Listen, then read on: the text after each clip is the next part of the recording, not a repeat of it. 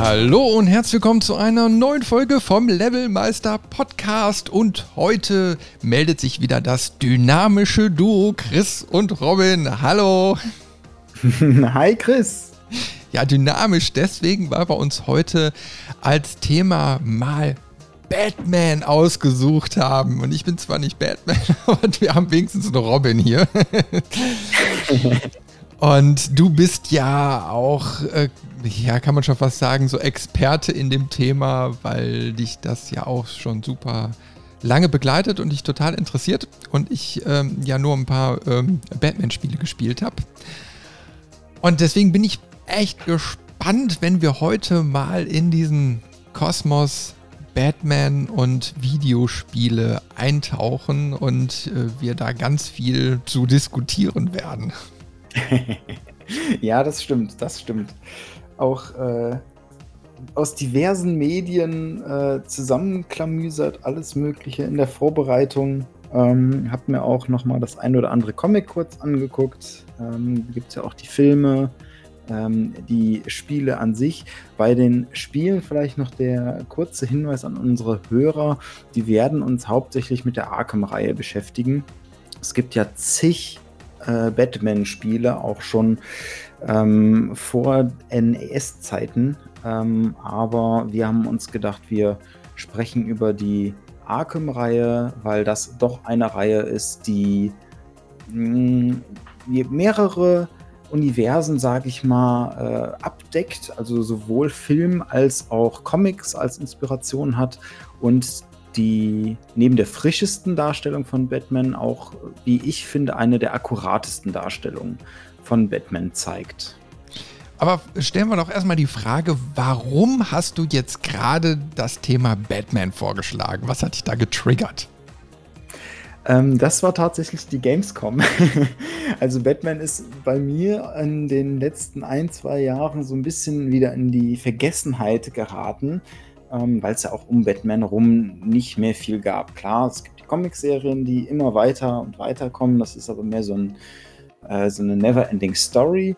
Aber was Filme oder auch ähm, Spiele angeht, ist es da rar geworden. Und jetzt auf der Gamescom, beziehungsweise davor schon auf der DC Fandom Messe, ähm, gab es dann wieder einige Ankündigungen.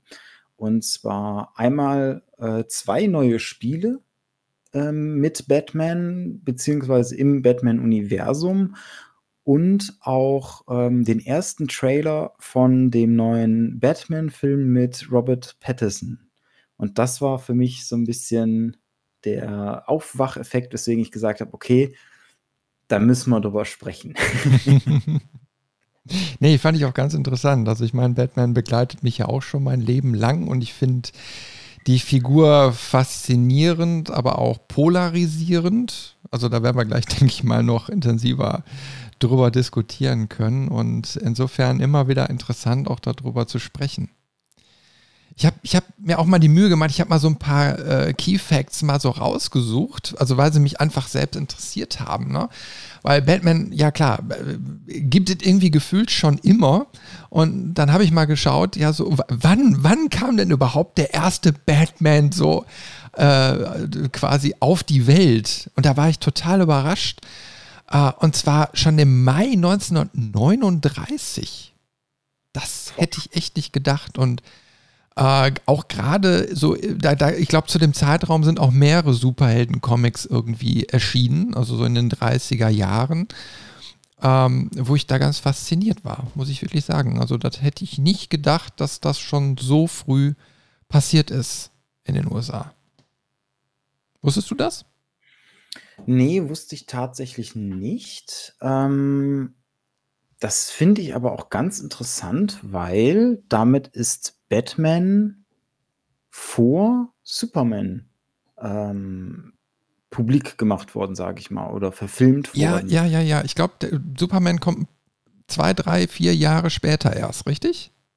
Mhm, genau, und, und das wundert mich ehrlicherweise, weil ich hätte jetzt gedacht, dass Superman so einer der ersten äh, war, aber ähm, da lag ich falsch. Also was ich interessant fand, äh, weil man, wenn man das recherchiert, kriegt man direkt den, den, also den alten Namen äh, des Verlags raus. Also was heute DC Comics ist, war damals Detective Comics. Hm. Fand ich ganz interessant, weil das zeigt dann erstmal, wo kommt das Ganze so her? Was ist die ursprüngliche Intention? Ne? Also gerade Batman hat ja diese Detektiv, diesen Detektivanteil, würde ich mal sagen. Mhm. Und äh, da passt dieser alte Verlagsname eben halt noch sehr, sehr gut zu. Das finde ich auch so sehr interessant, weil ähm, die Neverending Story von den äh, Comic-Heften von Batman, das sind tatsächlich die Detective Comics oder die Detective Stories. Ähm, also die sind auch extra so betitelt noch zusätzlich. Ähm, das äh, hat jetzt plötzlich, wenn man das weiß, wie der alte Verlag heißt, nochmal eine ganz andere Wirkung. Also wirklich äh, ein, ein Mitgründer der, der, des Verlags wahrscheinlich sogar. Mhm. Also ich bin jetzt nicht noch tiefer eingestiegen. Also die, die Links, die ich da gefunden habe, äh, packe ich gerne hinterher mal in die Show Notes rein. Aber daraus ergibt sich so viel. Ne? Ich meine, ich habe dann auch mal geguckt, so ähm, welche Filme gab es denn so? Und ich habe also die, die, ich habe die Batman-Serie aus den 60ern, komme ich gleich noch zu, hatte ich so im Kopf, aber ähm, so die richtigen Batman-Filme hatte ich irgendwie was so in den 80ern im Kopf. Ne? Und dann kriegst du auf einmal raus, Nö, das fing schon viel, viel früher an und da habe ich noch nie was von gehört. Kannst du dir vorstellen, der erste Batman-Film kam 1943 raus. Also gerade mal ein paar Jahre nachdem das äh, Comic quasi gelauncht ist und das zeigt ja auch schon, wenn ein Film gemacht wird, äh, dann, dann muss das Comic ja auch schon eine gewisse äh, ja, breite Masse erreicht haben, also eine gewisse Beliebtheit auch. Und mhm. ohne jetzt da jetzt weitere Fakten rausgesucht zu haben, spricht das schon quasi für sich, wenn dann quasi da Filme schon gemacht werden. Und ich habe da auch einen interessanten Link gefunden, wo, also der wird auch mal, äh, den teile ich euch dann auch nochmal, wo alle Filmadaptionen einmal so hintereinander abgespult sind. Ne? Und dann fängt er 1943 an, die nächste Adaption 1949, dann 1966 und dann da müssen wir vielleicht auch mal nachher versuchen, drüber zu sprechen. Dann kommt ein ganz, ganz großer Cut über 30 Jahre, weil dann erst 1989 weitergeht. Dann 95, 97, da merkt man auf einmal, da nimmt es wieder Fahrt auf 2005 und 2016. Wo wir bei 2005, glaube ich, bei der Dark Knight-Reihe sind und 2016 bei der Justice League-Adaption äh, ne, mit Ben Affleck. Mhm. Und äh, schon, schon ziemlich krass, wenn du dir das anschaust und dann auch so siehst, und ich glaube, das wird auch äh, einer der Kernpunkte sein, wo wir gleich drüber reden werden müssen, ähm, weil sich Batman so stark verändert hat über die Zeit. Hm. Ja, also, das stimmt. Also das ist auch ähm, alleine, wenn man die neuesten Inkarnationen, also ab äh, 97 mal mit Clooney, ähm, sich anschaut bis heute, das sind ja auch quasi jeder Darsteller hat so seine eigene Interpretation, so ein bisschen wie bei James Bond auch, wobei es bei James Bond, finde ich, noch nicht so prägnant war, weil diese Grundzüge, der Grundcharakter war der gleiche. Und bei Batman hat ähm, man den Vor- oder vielleicht auch Nachteil, dass es viel gröber gefasst ist. Also der Rahmen, in dem man sich bewegen muss, damit es als Batman zählt, ist nicht so klar definiert wie zum Beispiel bei einem James Bond. Und so konnte halt jeder Writer, jeder Regisseur, jeder Darsteller so ein bisschen Eigencharakter damit reinbringen und dadurch halt auch diese verschiedenen Varianten von Batman erschaffen. Ja, und ich sag mal, glaube ich, die bekannteste ist da auch die Serie aus den 1960er Jahren. Also die hat mich als Kind äh, ob ich wollte oder nicht begleitet. Die lief einfach überall irgendwie im Kinderprogramm. die wurde in den 80er, 90ern, ich weiß nicht wie häufig, wiederholt. Und da kamst du irgendwie so gar nicht dran vorbei. Und da ist ein Name des Hauptdarstellers, Adam West, der bis heute sehr präsent ist. Ich meine, äh, King of Queens hat er mitgespielt, da wurde er dazu geholt. Ich weiß nicht, wie viele andere Serien er immer so als ja die Batman-Verkörperung auch als Nebenrolle dann erschienen ist, mhm. wo, man, wo man immer das Gefühl hatte, ja, jetzt, ja, das war Batman. Das, ne, so, das war der, der ursprüngliche Batman. Ja, das stimmt. Die Amerikaner haben das, oder ja, haben das irgendwie zelebriert, so, so habe ich das Gefühl. Und äh, da auch ein starkes Bild von dieser Figur Batman so, so, ja, aufrechterhalten. Was mhm. aber in der Zeit spielt, also da reden wir in einem Zeitraum von 1966 bis 68. Also Hippie-Zeit, Flower Power, ähm, äh, ja, ziemlich Gewaltlosigkeit, kann man, kann man jetzt mal so grob zusammenfassen. Ähm, und, und vor allen Dingen auch äh, dieser, dieser Comic-Gedanke, der da stark noch nach vorne getrieben wird. Ähm, das spielt alles so Batman, das spiegelt alles Batman der 1960er Jahre wieder. Ähm, wo, wo wir jetzt gleich merken werden, wenn wir in die Diskussion mit den Spielen oder auch den aktuellen Filmen mal so einsteigen, das hat überhaupt nichts mehr miteinander zu tun. Aber wirklich gar nichts. Oder?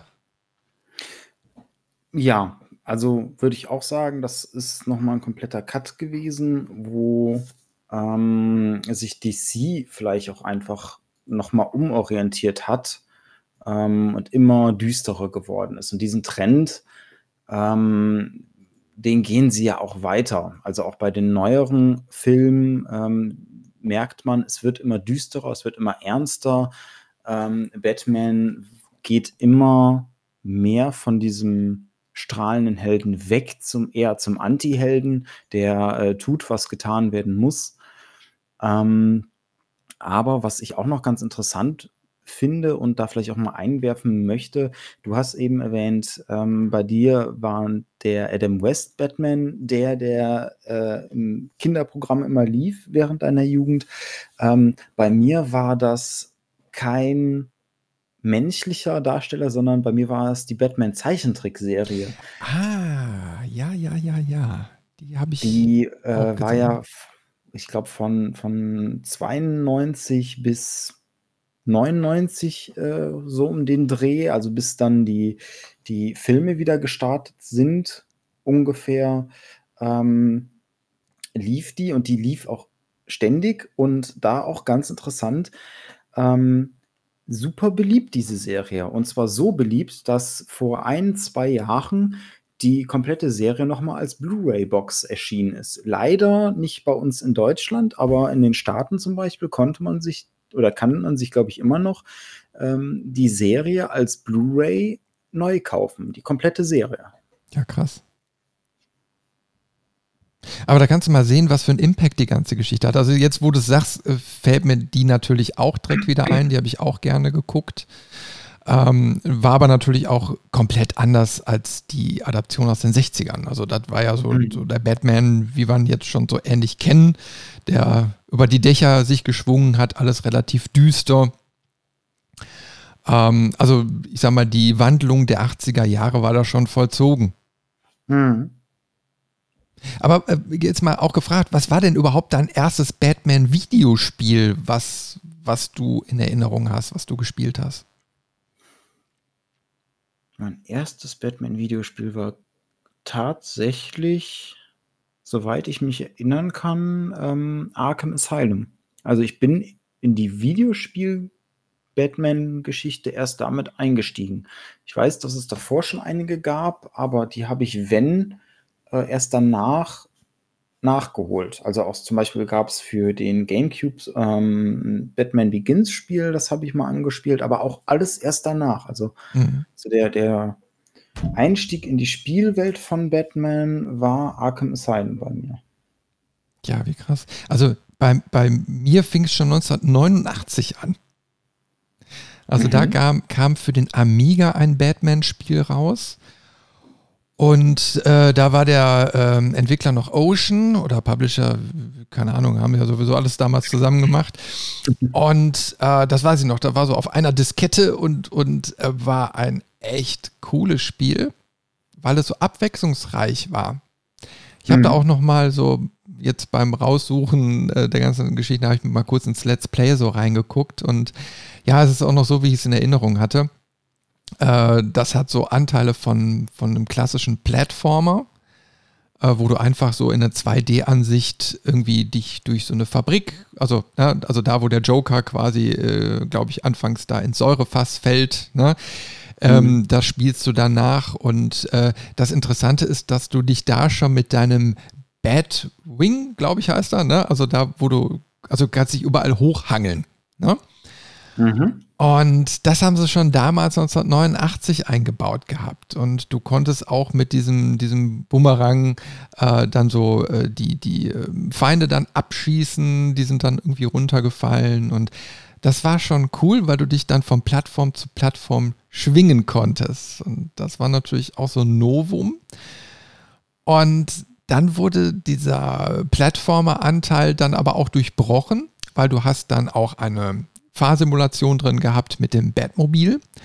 Äh, das war dann so wie so ein Outrun, hast du das Auto gesteuert und wenn du abbiegen musstest, äh, konntest du links und rechts so Enterhaken rausschießen, die du, äh, wo du Straßenlaternen mittreffen musstest. Und dann hast du quasi so einen 90-Grad-Bogen geschlagen. Zack.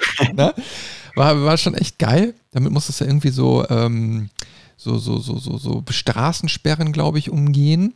Dann warst du im Batcave und musstest ein Logikrätsel lösen.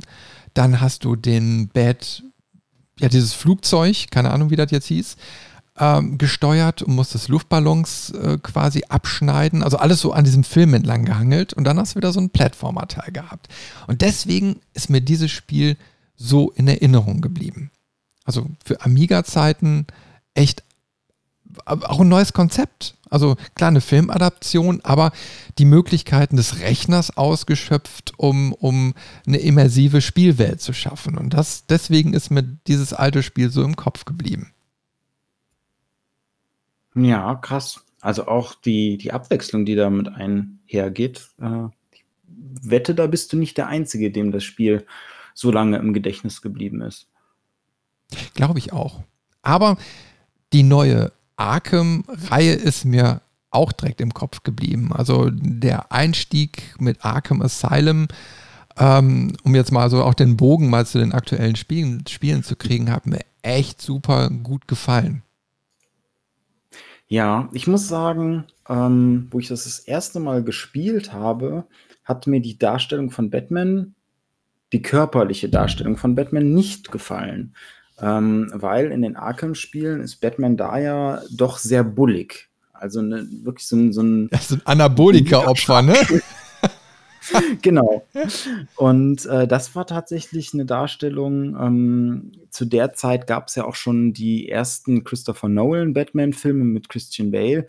Ähm, und deswegen hat mir diese Darstellung im ersten Moment gar nicht gefallen. Und ich muss auch gestehen, sie ich, ich verstehe, dass sie da ist und was das für Hintergründe sind.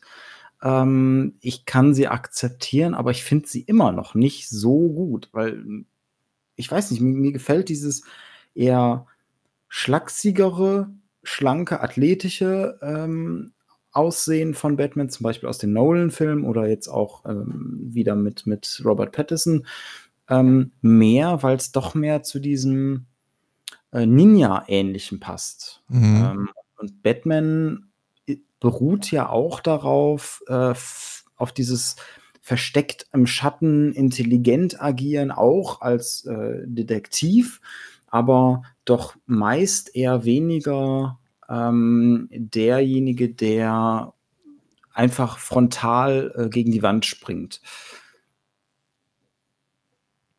Aber da, da gebe ich dir auch recht. Also ähm, ich finde es, also äh, ich, die Wirkung bei mir ist ein bisschen marginal. Ne? Also so richtig, ich nehme es zwar wahr, aber äh, das ist jetzt auch nicht so kriegsentscheidend. Ne? Aber mhm. trotzdem, wenn ich jetzt die Figur mir anschaue, und da möchte ich jetzt auch einen wichtigen Aspekt mal ansprechen. Du hast, sage ich jetzt mal, einen, einen muskulösen Superhelden, äh, der gleichzeitig ja auch ein, ein Milliarden äh, ja, Geschäftsmann ist. Ne? Mhm. So, und, und ähm, jeder, der irgendwie Kraftsport betreibt, weiß, du musst eigentlich den ganzen Tag nur Kraftsport machen, um so hinterher auszusehen. Ne?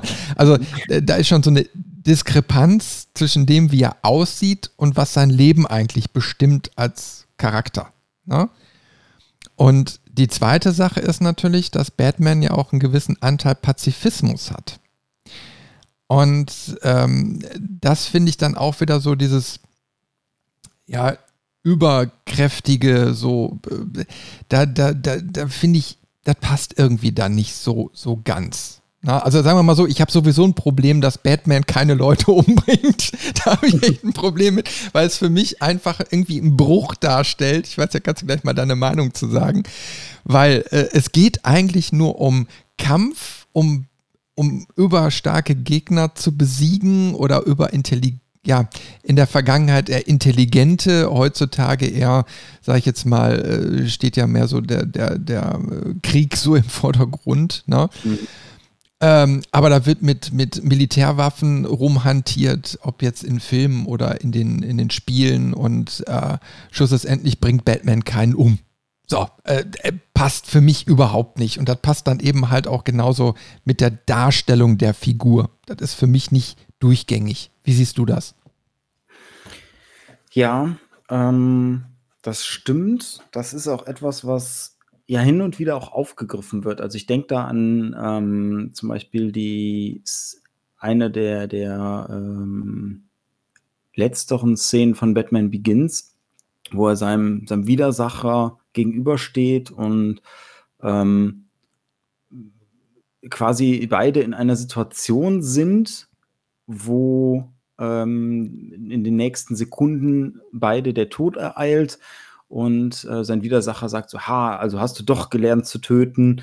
Ähm, und dann sagt Batman so, nee, ich töte dich nicht, aber ich muss dich ja auch nicht retten und haut dann ab quasi und also das ist für mich auch so eine Diskrepanz und du sagst schon, in den Spielen geht es natürlich auch viel ähm, wegen dem Spielerischen ums Kämpfen.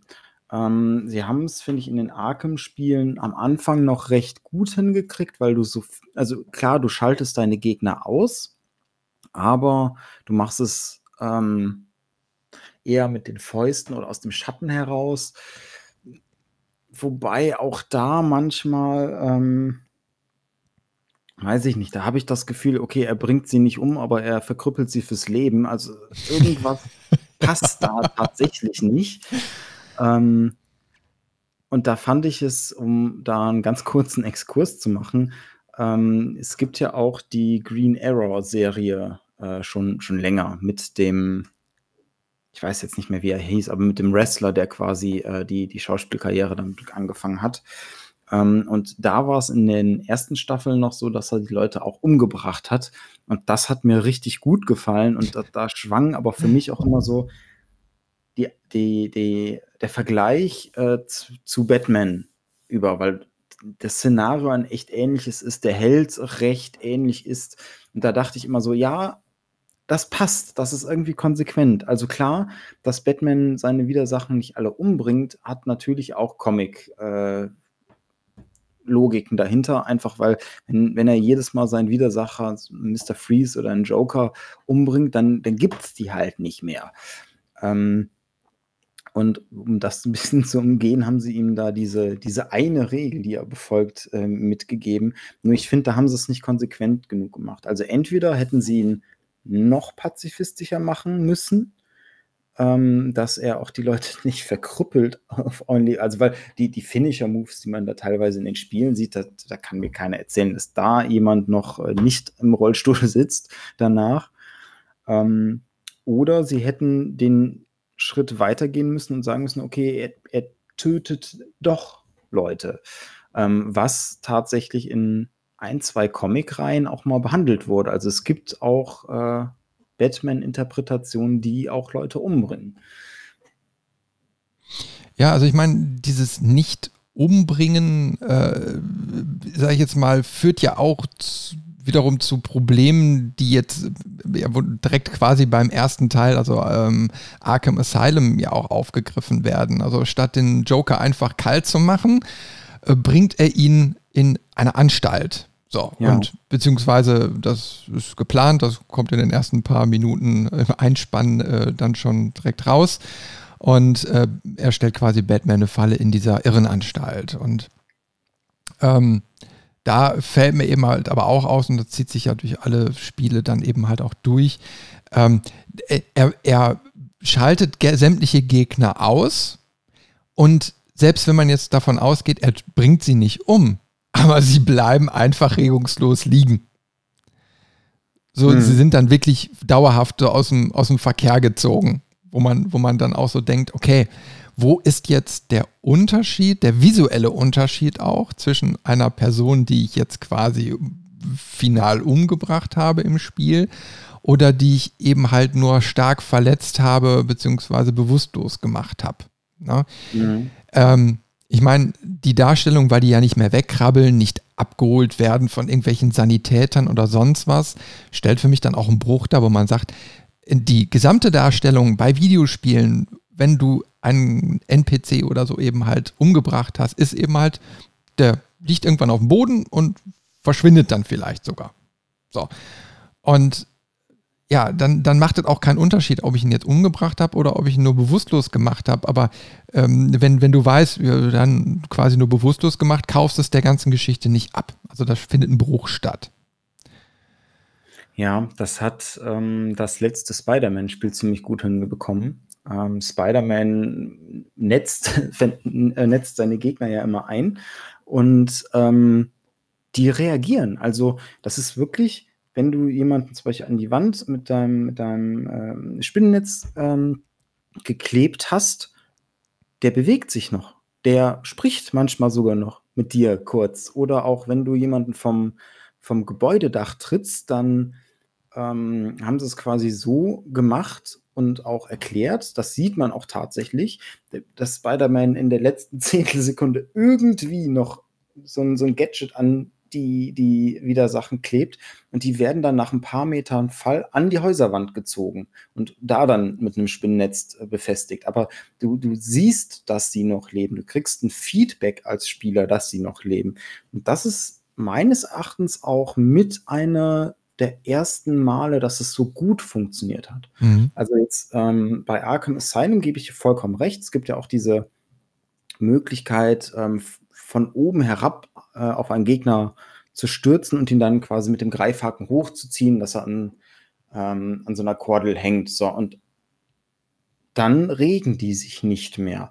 Das kommt auch erst, meine ich, mit dem nächsten Teil, dass die Gegner dann durchaus noch zappeln und schreien und dann ähm, die Aufmerksamkeit der noch übrig gebliebenen Gegnern darauf gezogen wird und die rennen dann auch dahin. Sie können ihn nicht mehr retten. Also ne, er ist dann irgendwie witzigerweise doch nach ein paar Sekunden bewusstlos. Aber ähm, es ist noch mal ein Schritt mehr dahin zu sehen, okay, ich habe ihn jetzt nicht umgebracht.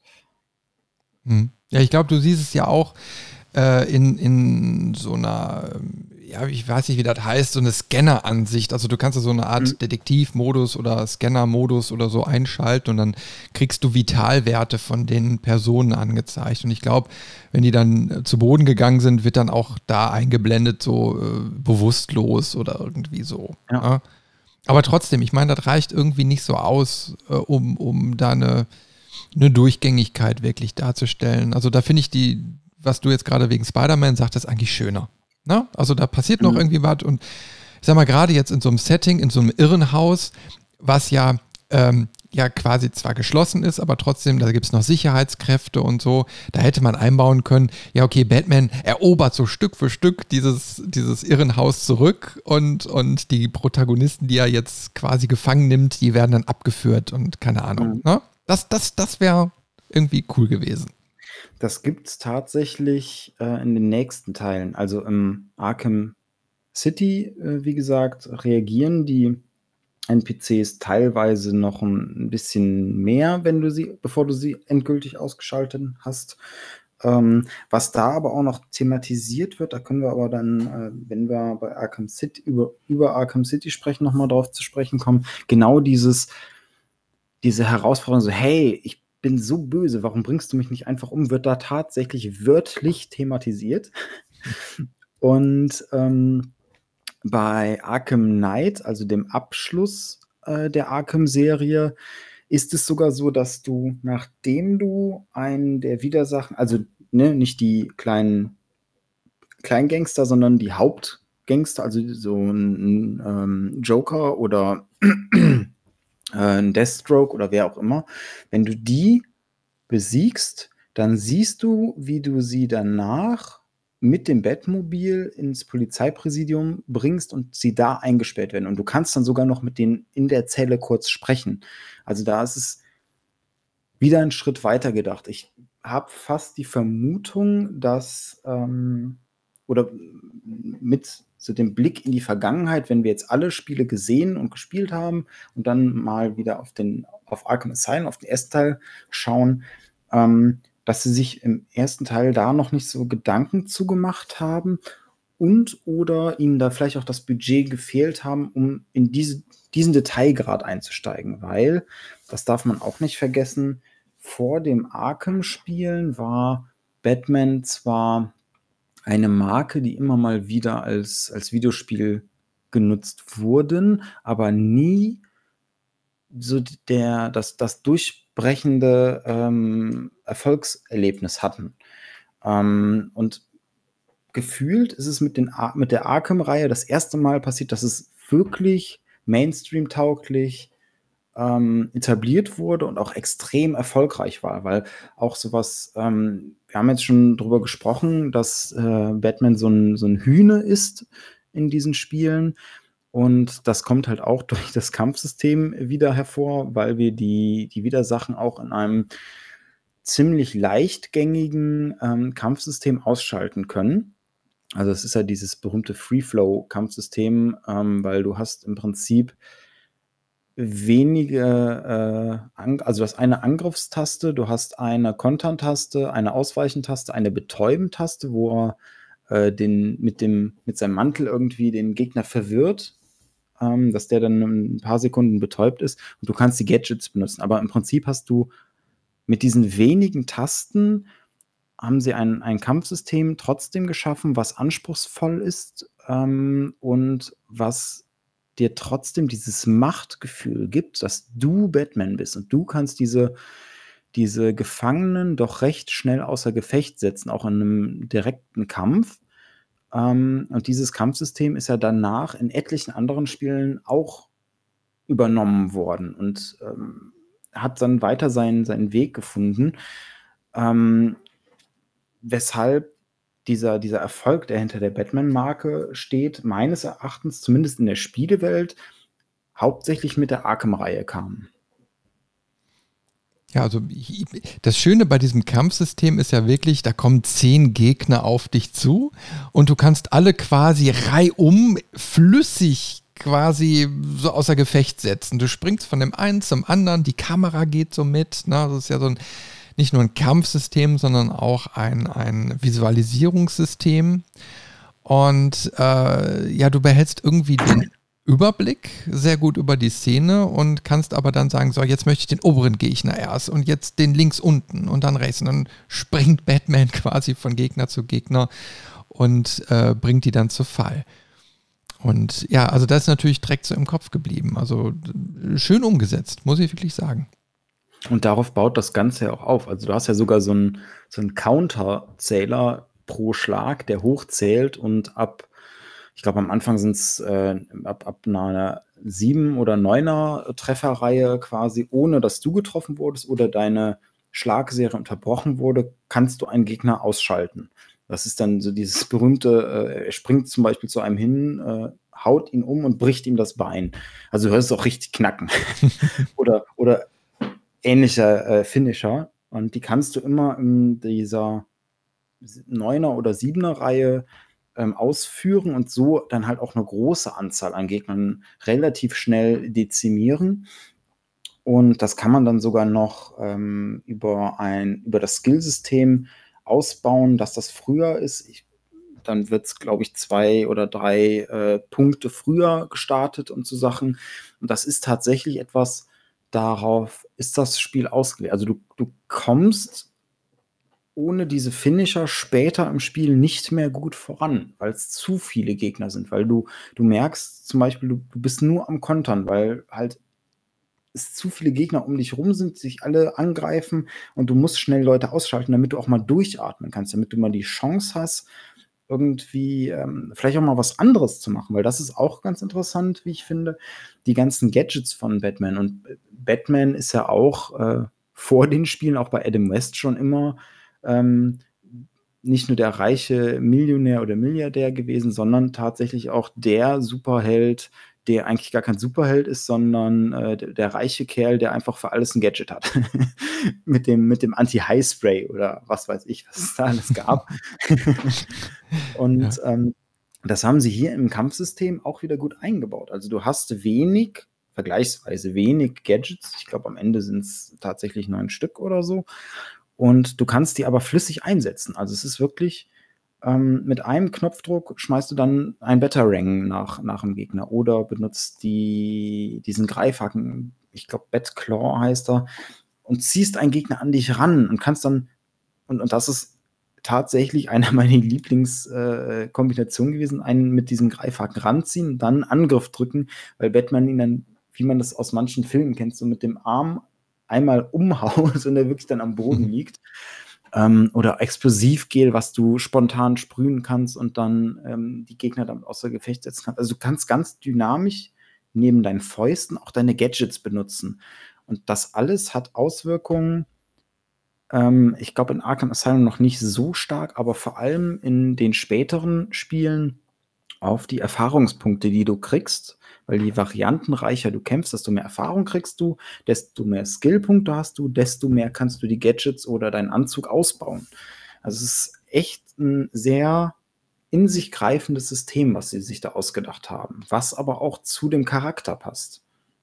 Also bei Arkham Asylum fand ich eben halt schade, dass du musst dir ja so in der Progression die Spiele, äh, die, die Waffen Stück für Stück äh, erarbeiten. Ne? Also erst ab gewissen Punkten im Spiel bekommst du dann deine Bad Claw oder deine, dein äh, Explosivgel und so und kannst es dann taktisch einsetzen.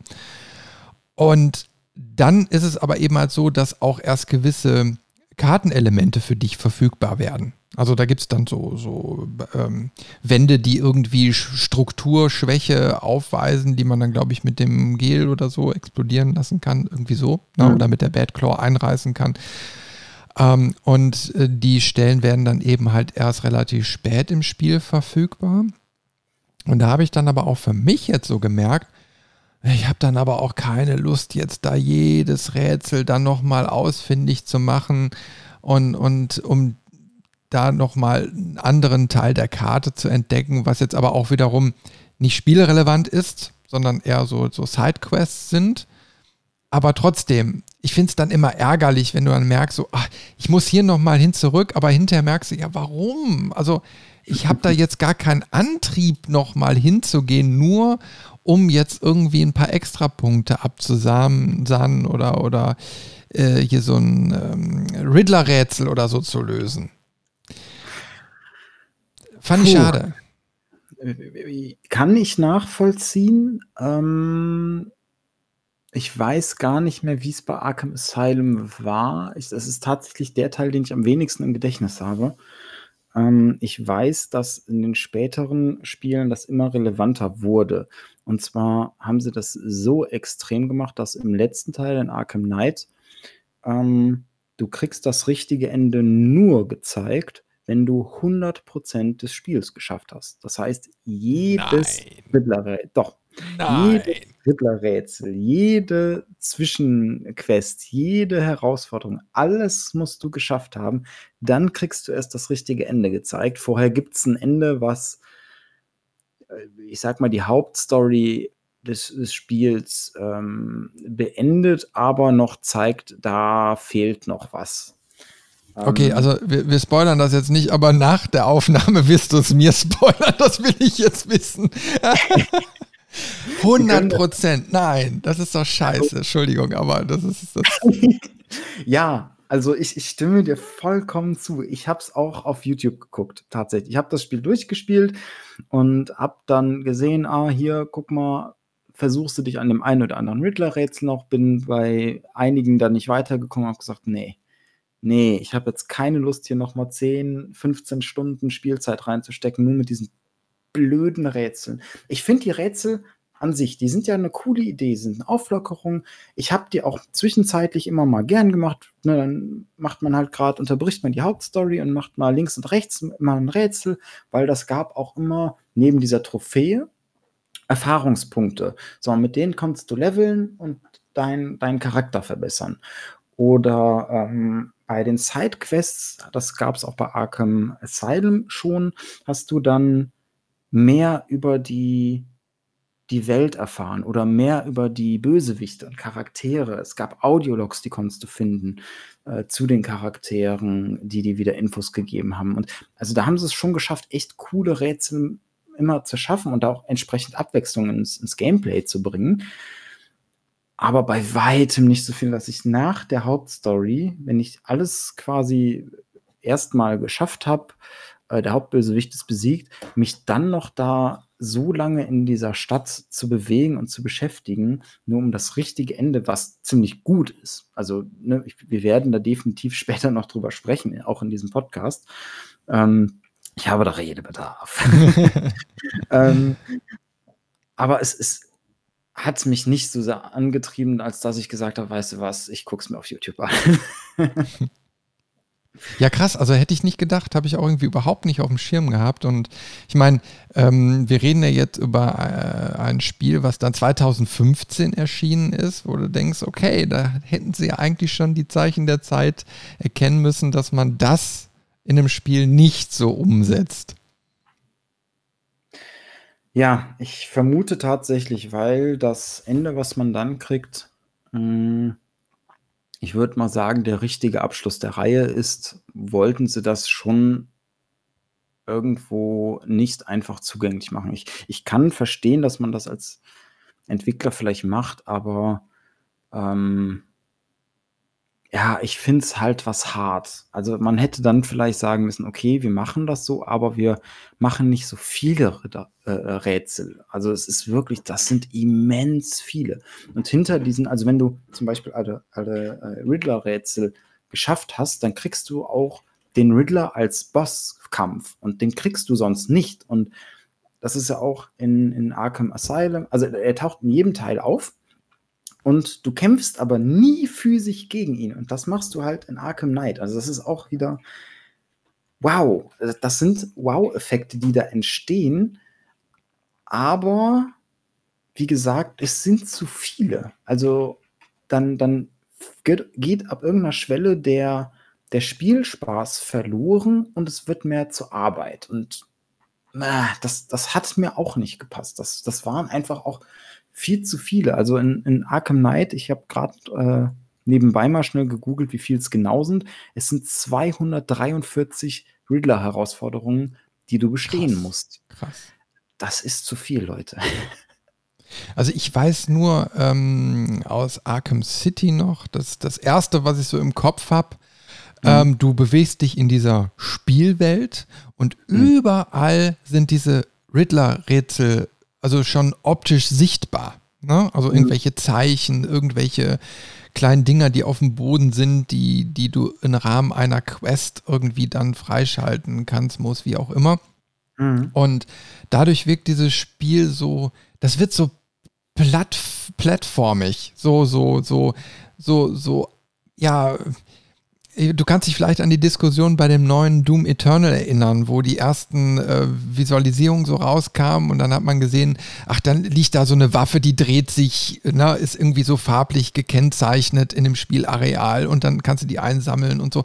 So, so, so, das wirkt so billig irgendwie, nicht so, mhm. so so einfach so draufgesetzt, nach dem Motto, wir haben jetzt die Spielkarte und dann setzt man da noch ein Rätsel und da noch und da noch und da noch und dann siehst du das permanent. Und für mich ist es auch so ein Immersionsbruch, weil ich mich ja eigentlich frei durch diese Welt bewege und mich da oder in dieser äh, Stadt äh, mich da auch irgendwie verlieren möchte. Und dann hast du immer diese comichaften Elemente, die das so rausreißen, wo du sagst, ja, das würde doch im normalen Leben überhaupt nicht da sein. Das hat irgendwie so genervt. Das war nicht ausgewogen.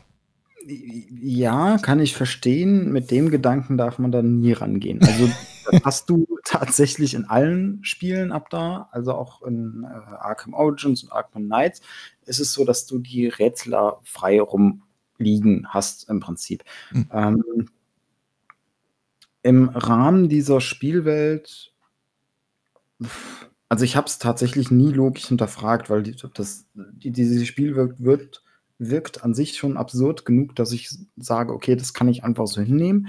Ich finde das auch ganz nett, dass die quasi so platziert sind, aber ähm, es, es ist halt eine Masse, die einem entgegengeworfen wird. Und das ist ja nicht nur so auch bei Arkham City, ähm, es sind nicht nur die Riddler-Rätsel, sondern dann hat der Bösewicht noch seine Rätsel, dann hat der Bösewicht seine Rätsel. Dann gibt es zum Beispiel auch äh, Zaz, diesen, diesen Messerkiller, der hat seine eigene Nebenstoryline.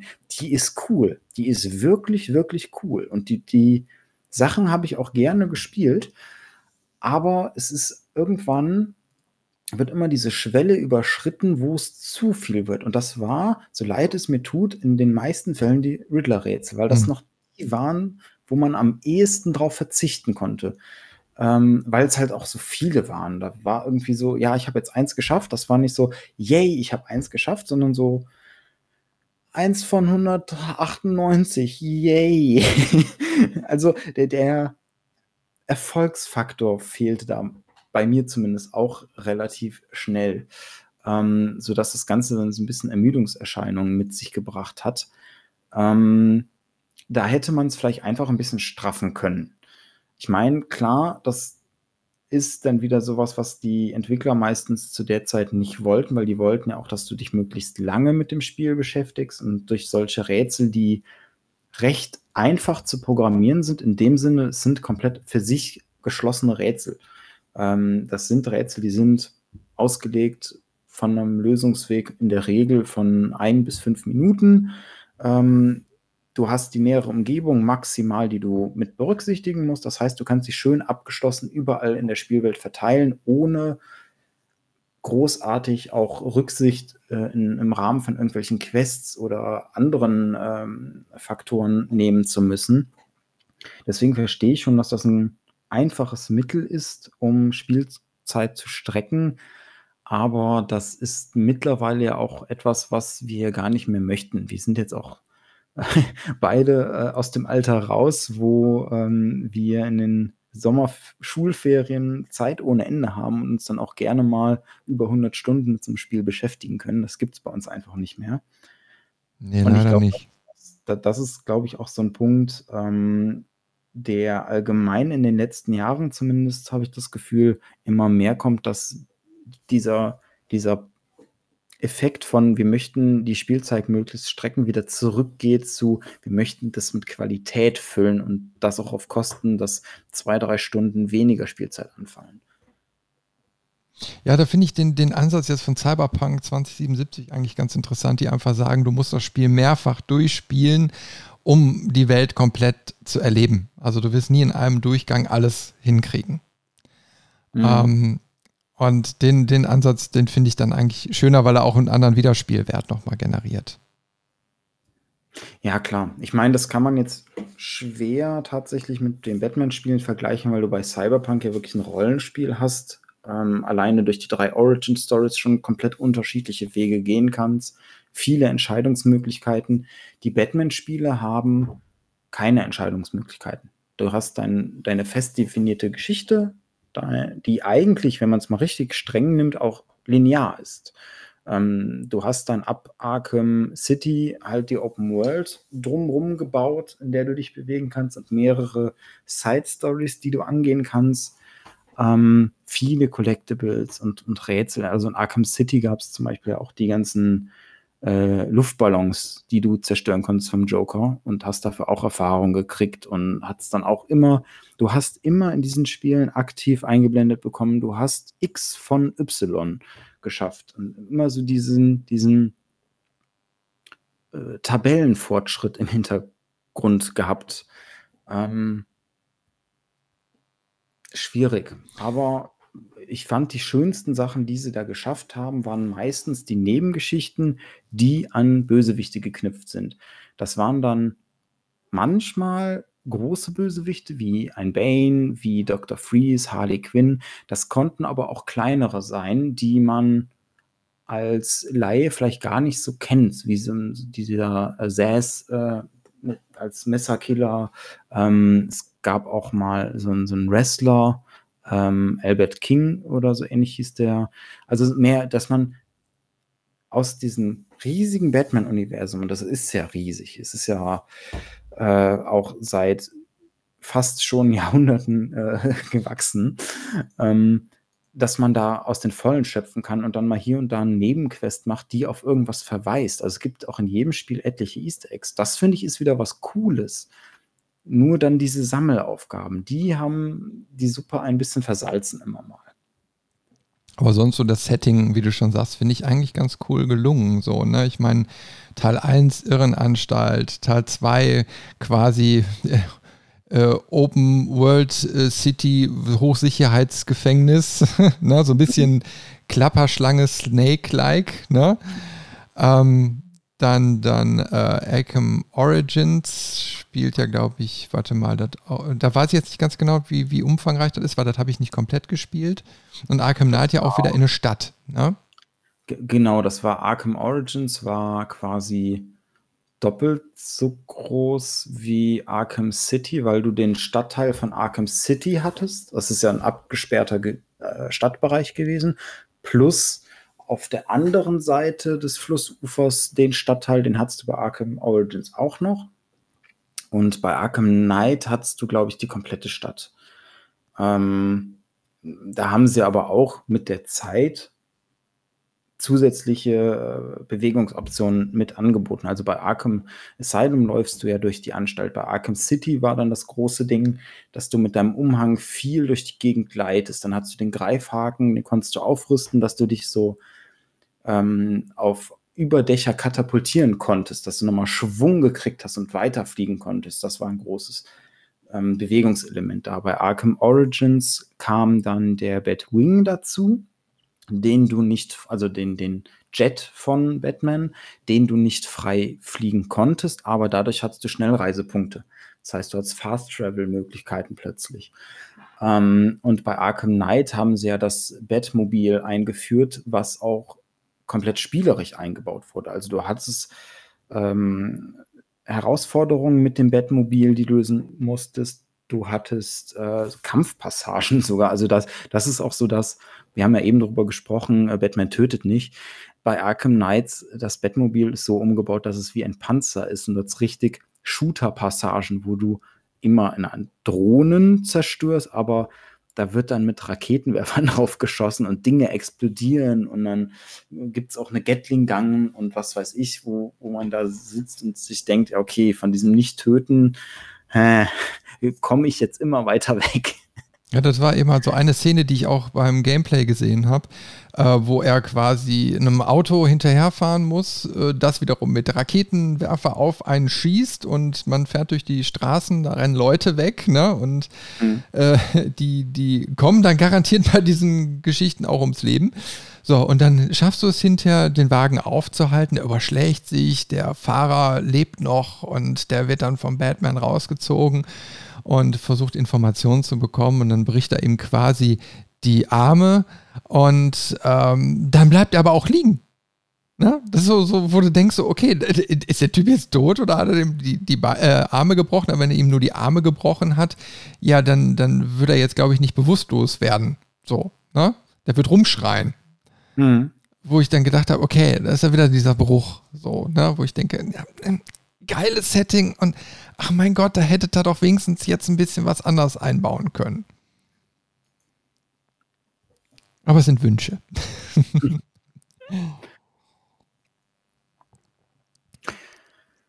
Wie ist das denn? Ähm, wir haben jetzt viel, viel über die Spielwelt gesprochen, ähm, viel auch schon über Spielmechaniken, die eingeführt sind, die auch sich im Rahmen der Spiele immer mal entwickelt haben.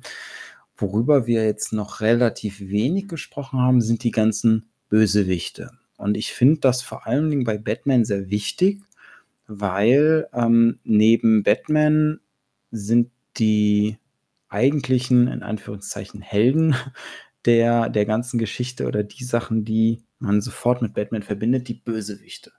Das war in den Filmen so, das war in den Serien so, das ist in den Comics so, das ist in den Spielen auch wieder so.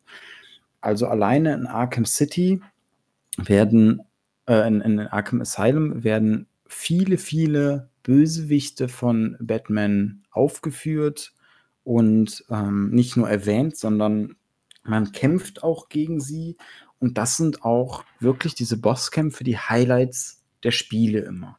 Ich denke da alleine bei Arkham Asylum an den Kampf gegen Dr. Freeze, ähm, den man mit den bis dahin möglichen Schleich-Takedowns, man also es ist ja oft so, man kommt in einen Raum und wenn dann mehrere Bösewichte da drin sind, also diese, diese kleineren Gangster, dann muss man die oft eher ähm, aus dem Schatten heraus ausschalten, vor allem später, wenn sie dann bewaffnet sind mit Sturmgewehren und ähnlichem, ähm, weil man trotz seiner Statur und trotz der ganzen Gadgets doch nicht kugelsicher ist und das auch merkt. Also man ist auch recht schnell ähm, aus den Schuhen geschossen worden. Und man hat das dann in der Regel so bei diesen kleineren Gegnern, dass man in dem Raum verschiedene Möglichkeiten hat, sie auszuschalten. Man kann hinterher schleichen und sie von hinten ähm, dann ruhig stellen. Man kann durch Lüftungsschächte kriechen, auch am Boden und die Gegner überraschen. Man kann oben auf so Wasserspeier ausweichen und dann sich quasi von oben auf die Gegner herabfallen lassen und sie hochziehen und an diesem Wasserspeier aufhängen. Ähm, man kann die ganzen Gadgets benutzen, man kann brüchige Wände äh, sprengen, um mit den Trümmern die Gegner auszuschalten und, und, und. Und all diese Möglichkeiten werden bei dem Kampf gegen Dr. Freeze kombiniert, weil du musst ihn mehrfach mit so einem Takedown ausschalten. Und der Clou ist, dass wenn du eine Möglichkeit benutzt hast, du hast zum Beispiel jetzt ähm, aus einem Lüftungsschacht bist du hervorgesprungen und hast ähm, Dr. Freeze äh, irgendwie geschadet. Ab diesem Zeitpunkt kannst du das nicht mehr machen bei ihm. Dann ist er immun dagegen, weil er dann zum Beispiel die, die Lüftungsschächte vereist oder ähnliches. Das heißt, du musst wirklich aktiv, ich glaube, viermal ähm, vier verschiedene Varianten nutzen, dieser, dieser Schleich-Takedowns, um gegen ihn anzukommen. Und wenn er dich frontal sieht, dann bist du sehr schnell tot, weil er dich halt sofort vereist. Und das war wirklich ein super, super Bosskampf, weil er einmal das, was du schon kennst, nimmt und sagt, so, jetzt ist die Klausur, jetzt musst du alles abliefern, was du bisher gelernt hast. Und wir benoten dich, indem äh, du entweder gewinnst oder verlierst. Ja, aber da, da, macht ja auch so dieses Spiel aus. Ne? Ich meine, das, das Schöne ist, wenn du in so einem Flow, ne, so wirklich, du schwingst dich, du machst einen Angriff, aber ohne dass du eine Pause machst, geht es dann irgendwie schon weiter, du ziehst dich wieder irgendwo hoch und, ne, äh, und, und machst eine andere Taktik, äh, um deine Gegner da auszuschalten. Das macht ja, also dieser, dieser Flow, der macht eben halt so schön, der macht Spaß der ist, du hast keinen Bruch drin. Da, da, da bleibt Fahrt im Geschehen. Ne? Und das, das, das hast du dann eben halt auch bei den äh, Zwischen- und Endgegnern. Na, dann, das, das haben sie schön verwoben. Auf jeden Fall. Das wurde ja auch nochmal, was mir auch immer ähm, in den Sinn kommt bei den, bei den Bösewichten, ähm, sind die Kämpfe gegen Scarecrow. Das ist ja Mm, aus den Filmen bei, bei Batman Begins, der mit der Maske, der immer mit seinem Angstgas irgendwie arbeitet. Mm, und der ist auch in jedem Teil vertreten. In Arkham Knight, also dem letzten, ist er sogar der Hauptbösewicht. Ähm, und das haben sie auch echt cool hingekriegt, weil er es immer irgendwie schafft, Batman mit seinem Angstgas zu infizieren, zu treffen und man dann in so eine ich, ich sag mal, in so eine Parallelwelt abdriftet, die völlig irrational ist. Ähm, und man da dann diesen Wahnvorstellungen gegen Scarecrow kämpfen muss. Also bei Arkham Asylum war das noch so, dass er dann als Riese in der Mitte der Karte war und um ihn herum quasi so ein, so ein 2D-Weg dargestellt wurde und man musste sich vor seinem Blick verstecken. Wenn er ja, einen, ja, ja. einen erblickt hat, dann hat man sich irgendwie aufgelöst oder ist von ihm erschlagen worden und so. Und das Ziel war dann in, dieser, in diesem 2D-Level, ähm, also wo auch nochmal die Perspektive gewechselt hat, ans Ende zu kommen und ihn dann irgendwie da zu konfrontieren, auszuschalten, wie auch immer. Das heißt, sie hatten da wirklich die Möglichkeit, völlig kreativ zu sein und auch, auch die absurdesten Dinge mit einzubauen, weil die Begründung durch dieses Angstgas und durch die Halluzination gekommen ist. Und das war wirklich beim, beim ersten Mal spielen so ein richtiger Wow-Effekt. Den hatte ich bei äh, dem Intro von äh, Arkham Knight. Also wo, mhm. wo es am Anfang ja darum geht, dass irgendwie du, du siehst quasi aus der Ego-Perspektive von einem Officer eine Szenerie, der geht einen Kaffee trinken, beziehungsweise irgendwie ist sein Lunch oder so und dann kommt irgendwie so ein, so ein Typ auf ihn zu und sagt, immer pass auf, da hinten, da sitzt so ein Typ, der raucht die ganze Zeit und äh, muss er sich eben halt drum kümmern. Mhm. Und was er eben halt nicht weiß, ist, dass eben halt dieser Bösewicht da am Tisch sitzt. Er ist so mit dem Gesicht abgewandt, da dampft irgendwie so eine Tüte, irgendetwas. Und in dem Moment, wo dieser Typ angesprochen wird und sich umdreht, sieht man eine Fratze, die einen quasi anspringt. Die ganze Spielwelt verändert sich optisch und äh, alle ja, Leute, die in diesem, diesem Lokal waren, schlagen auf einmal gegeneinander aufeinander ein, weil die dieses Angstgas da inhaliert haben. Und äh, da ist die Immersion, also das ist ja nochmal ein Stückchen krasser als wird bei Arkham Asylum. Also das, das fand ich direkt so, wow, geil. das hat dich so richtig reingezogen, ne? weil es so in Bruchteilen von Sekunden ohne Bruch stattgefunden hat. Ne? Also der, der Kopf dreht sich um und in dem Moment ändert sich komplett die Spielwelt. Hammer. Hat mich umgehauen. Und das hast du halt schönerweise bei den meisten Bösewichten in äh, der ganzen Spielereihe. Ähm, also auch bei Arkham City war es so, ähm, dass du Deadshot, also ein, ein Söldner, der ex ein extrem talentierter und guter Scharfschütze ist, damit du überhaupt die Möglichkeit hast, ihn ausfindig zu machen und äh, gegen ihn zu kämpfen, musst du quasi die Tatorte, an denen er äh, wen umgebracht hat, analysieren und die Flugbahn rausfinden, um herauszufinden, okay, von wo hat er geschossen, dann bist du dahin und hast da dann nach Indizien gesucht, um am Ende herauszufinden, ähm, wo er ist, um ihn zu stellen. Und das ist halt echt eine schöne Sache in diesem Batman-Universum. Du hast viele absurde und auch einprägsame Bösewichte, die du auf einzigartige Weisen bekämpfen kannst. Ähm, auch bei Arkham Origins, wo es ja darum geht, das erste Weihnachten mit Batman quasi, also so seine Anfangszeiten. Er ist noch eher ein Mythos, man kennt ihn nicht so richtig. Er hat auch noch nicht so richtig diesen Angststatus erreicht bei den Bösewichten. Ähm, und dort gibt es zum Beispiel auch ähm, einen Kampf gegen ähm, jemanden, Firefly heißt der Bösewicht, der hat quasi so einen, so einen Fluganzug und ist äh, besessen von Feuer. Und da gibt es eine regelrechte Verfolgungsjagd durch die Stadt, wo er die ganze Zeit mit, mit seinem Flammenwerfer rumschießt und Feuerbälle verschießt. Und ähm, auch da muss man dann mit dieser Herausforderung kämpfen. Ich habe jetzt einen Widersachen, der fliegen kann. Der hat einen Fluganzug. Und ich muss jetzt als Batman mit meinen Gadgets irgendwie schaffen, ihn zu besiegen. Und das ist ja auch wieder so dieses typisch Batman-artige. Ähm, ich bin nur ein Mensch und muss mit meiner Technik und meinem Verstand schaffen, den anderen, der eigentlich körperlich oder wie auch immer überlegen ist, aus einer überlegenen Position, ihn niederzustrecken. Mhm. Ja. Da kann ich jetzt gar nichts weiter zu sagen. du bist auf einmal so ruhig. Also, was sich natürlich durchzieht in der Arkham-Serie ist ähm, der Bösewicht Joker.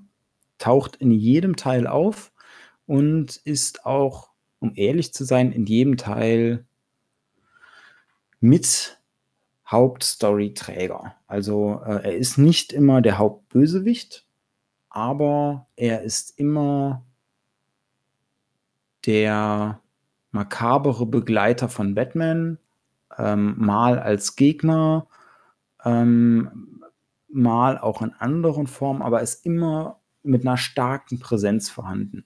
Und ähm, sie haben es ja sogar geschafft, ähm, den Synchronsprecher Mark Hamill äh, dafür zu gewinnen. Der hat in, den, in der Zeichentrickserie den Joker schon gesprochen und hat das auch in den Spielen gemacht. Und der kann das einfach mit einer Passion. Das ist wirklich Wow. Also er kann nicht nur Laserschwerter schwingen, sondern auch gut sprechen. er, er, kann auch verrückt sein.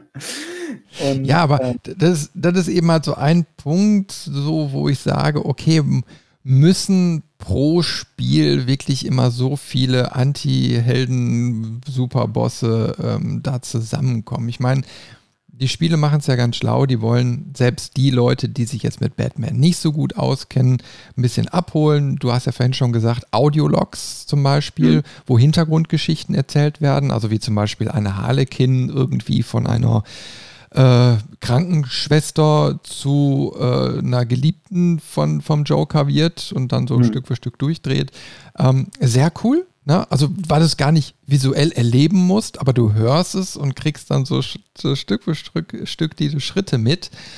Ähm, und du hast eine Datenbank, wo quasi die, äh, die, die Bösewichte dann auch so dargestellt werden mit den Key Facts. Ne? Finde ich auch cool. Mhm. Ich persönlich finde so, also ein bisschen weniger hätte der Sache gut getan. Ne? Also nicht nach dem Motto, in jedem Spiel musst du irgendwie je, jeden Antiprotagonisten da auch vor die Flinte kriegen. Weil ich kann mich zum Beispiel in Arkham City noch dran erinnern, dann, dann gehst du irgendwo rein, ich glaube, dann triffst du auf Mr. Freeze, dann äh, spukt der Joker irgendwo rum und so weiter. Das sind alles so Sachen, ich würde mich da lieber auf, auf eine Sache fokussieren, beziehungsweise jeder Bösewicht hat ja auch so sein eigenes Setting was mir dann aber auch ein bisschen zu kurz kommt, beziehungsweise es ist alles von dem Joker überlagert. Also der ja, ich sag mal, viele Schergen so um sich gesammelt hat, ne? Mhm. Ähm, äh, so Schlägertypen und so, auf die du immer wieder triffst. Ähm, wo ich dann so sage, okay, das passt wiederum zu dem einen oder anderen dann auch nicht so sehr.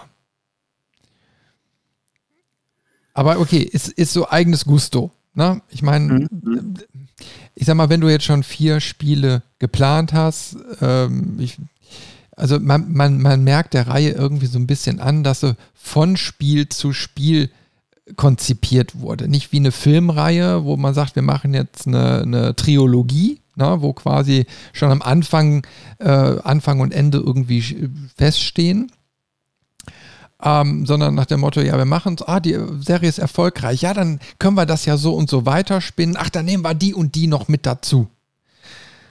Äh, das finde ich dann immer so ein bisschen schade. Also, um jetzt auch mal so ein bisschen Film und Videospiele so ein bisschen zu, zu überschneiden, ne? Ähm, ich würde mir von solchen moderneren Spielen, die einen Seriencharakter haben, auch eine, eine, ein bisschen mehr Serienerzählcharakter wünschen.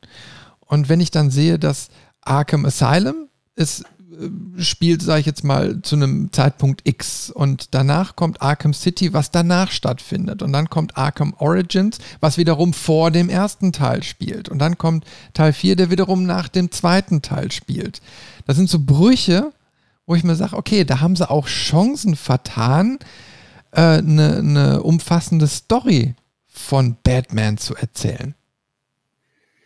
Hm, da muss ich dir in einem Punkt zumindest widersprechen. Ähm, also die, die Spiele für sich gesehen, die Geschichten sind auf die einzelnen Spiele konzipiert. Das stimmt. Ähm, die Joker-Story ist da tatsächlich der rote Faden. Ähm, weil alles, was mit dem Joker über die vier Spiele passiert, ist eine Geschichte im Prinzip. Ähm, klar, Arkham Origins könnte man auch fast ausklammern. Das ist ja auch von einem anderen Studio nochmal gekommen. Es ist so ein bisschen die, die Vorgeschichte. Das war, glaube ich, so ein, so ein Füllerspiel, weil sie mit Arkham Knight noch ein bisschen mehr Zeit brauchten. ähm, was dann Auftragsarbeit von einem anderen Studio war, das, das merkt man hier und da auch. Also man hat plötzlich in Arkham Origins ähm, auch spielmechanisch Probleme gehabt, die es bei Arkham City nicht gab, obwohl es die, das gleiche Gadget zum Beispiel war. Ähm, aber die Geschichte des Jokers ist dahingehend schon mit diesem Seriencharakter. So bei Arkham Asylum ist es der Hauptbösewicht und ähm, das, was da in diesem Teil alles mit ihm passiert, hat Auswirkungen auf Arkham City. Dann bei Arkham City ist er nicht der Hauptbösewicht, aber halt trotzdem noch ein prägender Teil der Geschichte und auch ein großer Bösewicht. Ähm, und das, was da mit ihm passiert, hat Auswirkungen auf Arkham Knights. Äh, und auch da findet das Ganze mit Batman zusammen, also mit dieser Trilogie, sein, sein Abschluss. Und wie ich finde, auch mit einem ziemlich guten Abschluss. Es ist ein bisschen ähm, fokussiert auf den Joker alles. Also ich hätte es auch schön gefunden und da kam Arkham Knight am ehesten ran auf eine Welt, in der nicht nur der Joker überall plakativ dran klebt, sondern wo man sich auch mal anderen Bösewichten widmet. Da bin ich auch ein großer Fan von. Das fand ich in Arkham Knight auch schön zu sehen, dass da ähm, einmal dem Arkham Knight und auch Scarecrow eine entsprechende Bühne gegeben wurde und der Joker quasi in diesem Teil immer mehr zu einem wichtigen Nebencharakter wurde, aber nicht mehr so dieses Hauptspotlight abgekriegt hat. Ähm, klar, man, man hätte sich vielleicht nicht den, den Joker als roten Faden nehmen können, sondern vielleicht tatsächlich eher ähm, sich auf Batman fokussieren können, zum Beispiel. Ähm, dann wäre das auch vielleicht deutlicher mit dem roten Faden. Dann, dann hätte man dann noch stärker in die Entwicklung ähm, zwischen den Teilen oder auch die Konsequenzen aus den anderen Teilen fokussieren können. Vielleicht sogar mit ähm, leichten Entscheidungsmöglichkeiten das wäre natürlich auch eine total coole Sache gewesen, wenn das so ein bisschen, ich sag mal, wie bei Mass Effect oder so. Du kannst jetzt die Hauptstory nicht hundertprozentig verändern, aber hast hier und da mal eine Nuance, wo du sagen kannst, okay, ich gehe jetzt Weg A oder B. Ja, so wie bei Wolfenstein. Also wo du, wo du am Anfang quasi die Timeline auswählst, indem du sagst, welcher Charakter sterben soll. Zum Beispiel. Und das Batman-Universum gibt da genügend Gesprächsstoff, weil es gibt von Batman in, in den Comic-Versionen alles. Es gibt äh, sogar ein, ein Fantasy-Batman, der mit äh, Schwertern und Äxten gegen Drachen kämpft. Also ich glaube sogar so ein Neandertaler-Batman oder sowas, ne? War da nicht was? Auch, es, es, gibt auch ein, äh, Punisher Batman, der dann, wie gesagt, seine Nicht-Töten-Regel ignoriert und dann wirklich, äh, wie sagt man in Wolfenstein, he, went full out of Hitler. also wirklich mit, mit Maschinengewehren und allem auf die brutalste Weise vorgeht. Also du hast quasi eine unerschöpfliche Quelle an Inspiration dafür. Ähm, ich finde, sie haben trotzdem geschafft, eine sehr gute Serie zu machen. Und mir gefällt auch, dass es so viele Anspielungen gibt, nicht nur bei den kleineren Bösewichten, sondern es gibt ja, die, die, die Spiele sind voll mit Easter Eggs. Und da merkst du halt, dass ähm, Rocksteady da eine Passion hinter hat. Die kennen das Batman-Universum. Die, die wissen auch genau, ähm, wo sie wie irgendwelche Anspielungen machen können. Und das sind teilweise Kleinstsachen. Also ähm, zum Beispiel bei, bei Arkham City gibt es einen äh, Nachtclub, der heißt Black Canary Club. Und Black Canary ist halt auch wieder eine, eine Superhelden- oder eine Superheldengruppe, eine kleine, ähm, wo es eine Anspielung gibt. Ähm, es gibt auch in, in manchen Räumen, wenn man sich halt genau umschaut, ähm, bei, bei Arkham City zum Beispiel auch ähm, Schwangerschaftstests von Harley Quinn äh, die dann wieder Interpretationsspielraum für den Nachfolger äh, lassen. Oder ähm, dass bei Arkham Origins auch ein, ein, echt nettes Detail eigentlich in der Betthöhle das Bettmobil steht, aber noch an seine Einzelteile zerlegt. Also er, es handelt da ja so ein bisschen um die Anfänge von Batman und er muss es noch zusammenbauen. Und es hat aber schon zum Beispiel die, die prägnante Form, die es dann in Arkham Asylum hat, die sieht man schon und so Sachen. Also es ist einerseits echt cool, dass es so viele Anspielungen gibt und dass man merkt, da steckt eine Leidenschaft hinter. Andererseits kann ich auch verstehen, dass man ähm, vor allem, wenn man vielleicht gar nicht so sehr in diesem Batman-Universum sich wohlfühlt oder das gar nicht kennt als, als kompletter Neuling, dass man sich vielleicht auch überfordert fühlt mit den ganzen Namen und Gesichtern, die da auftauchen. Ja, es ist eben halt ein sehr, wie du schon ein paar Mal gesagt hast, ein sehr groß gewachsenes Universum. Und ich meine, das Problem ist ja, je mehr Interpretationen und Neuerzählungen du schaffst, desto weniger kannst du dir im Nachhinein überhaupt noch einen, einen Überblick verschaffen. Ich meine, du hast ja gerade von der, ich sag mal, ähm, von der Detailfreudigkeit von Rocksteady dann auch gesprochen. Und wenn du siehst, du musst bis 1939 zurückgehen, um überhaupt das Batman-Universum insgesamt zu erfahren. Mit seinen ganzen Comics und Zwischenerzählungen, um überhaupt Easter Eggs einbauen zu können. Und das wird ja mit, mit jeder Abart, die da so passiert, dann noch schlimmer und noch schlimmer und noch schlimmer. Ne? Also das ist schon eine sehr große Herausforderung, die sich da auch solche Macher dann stellen.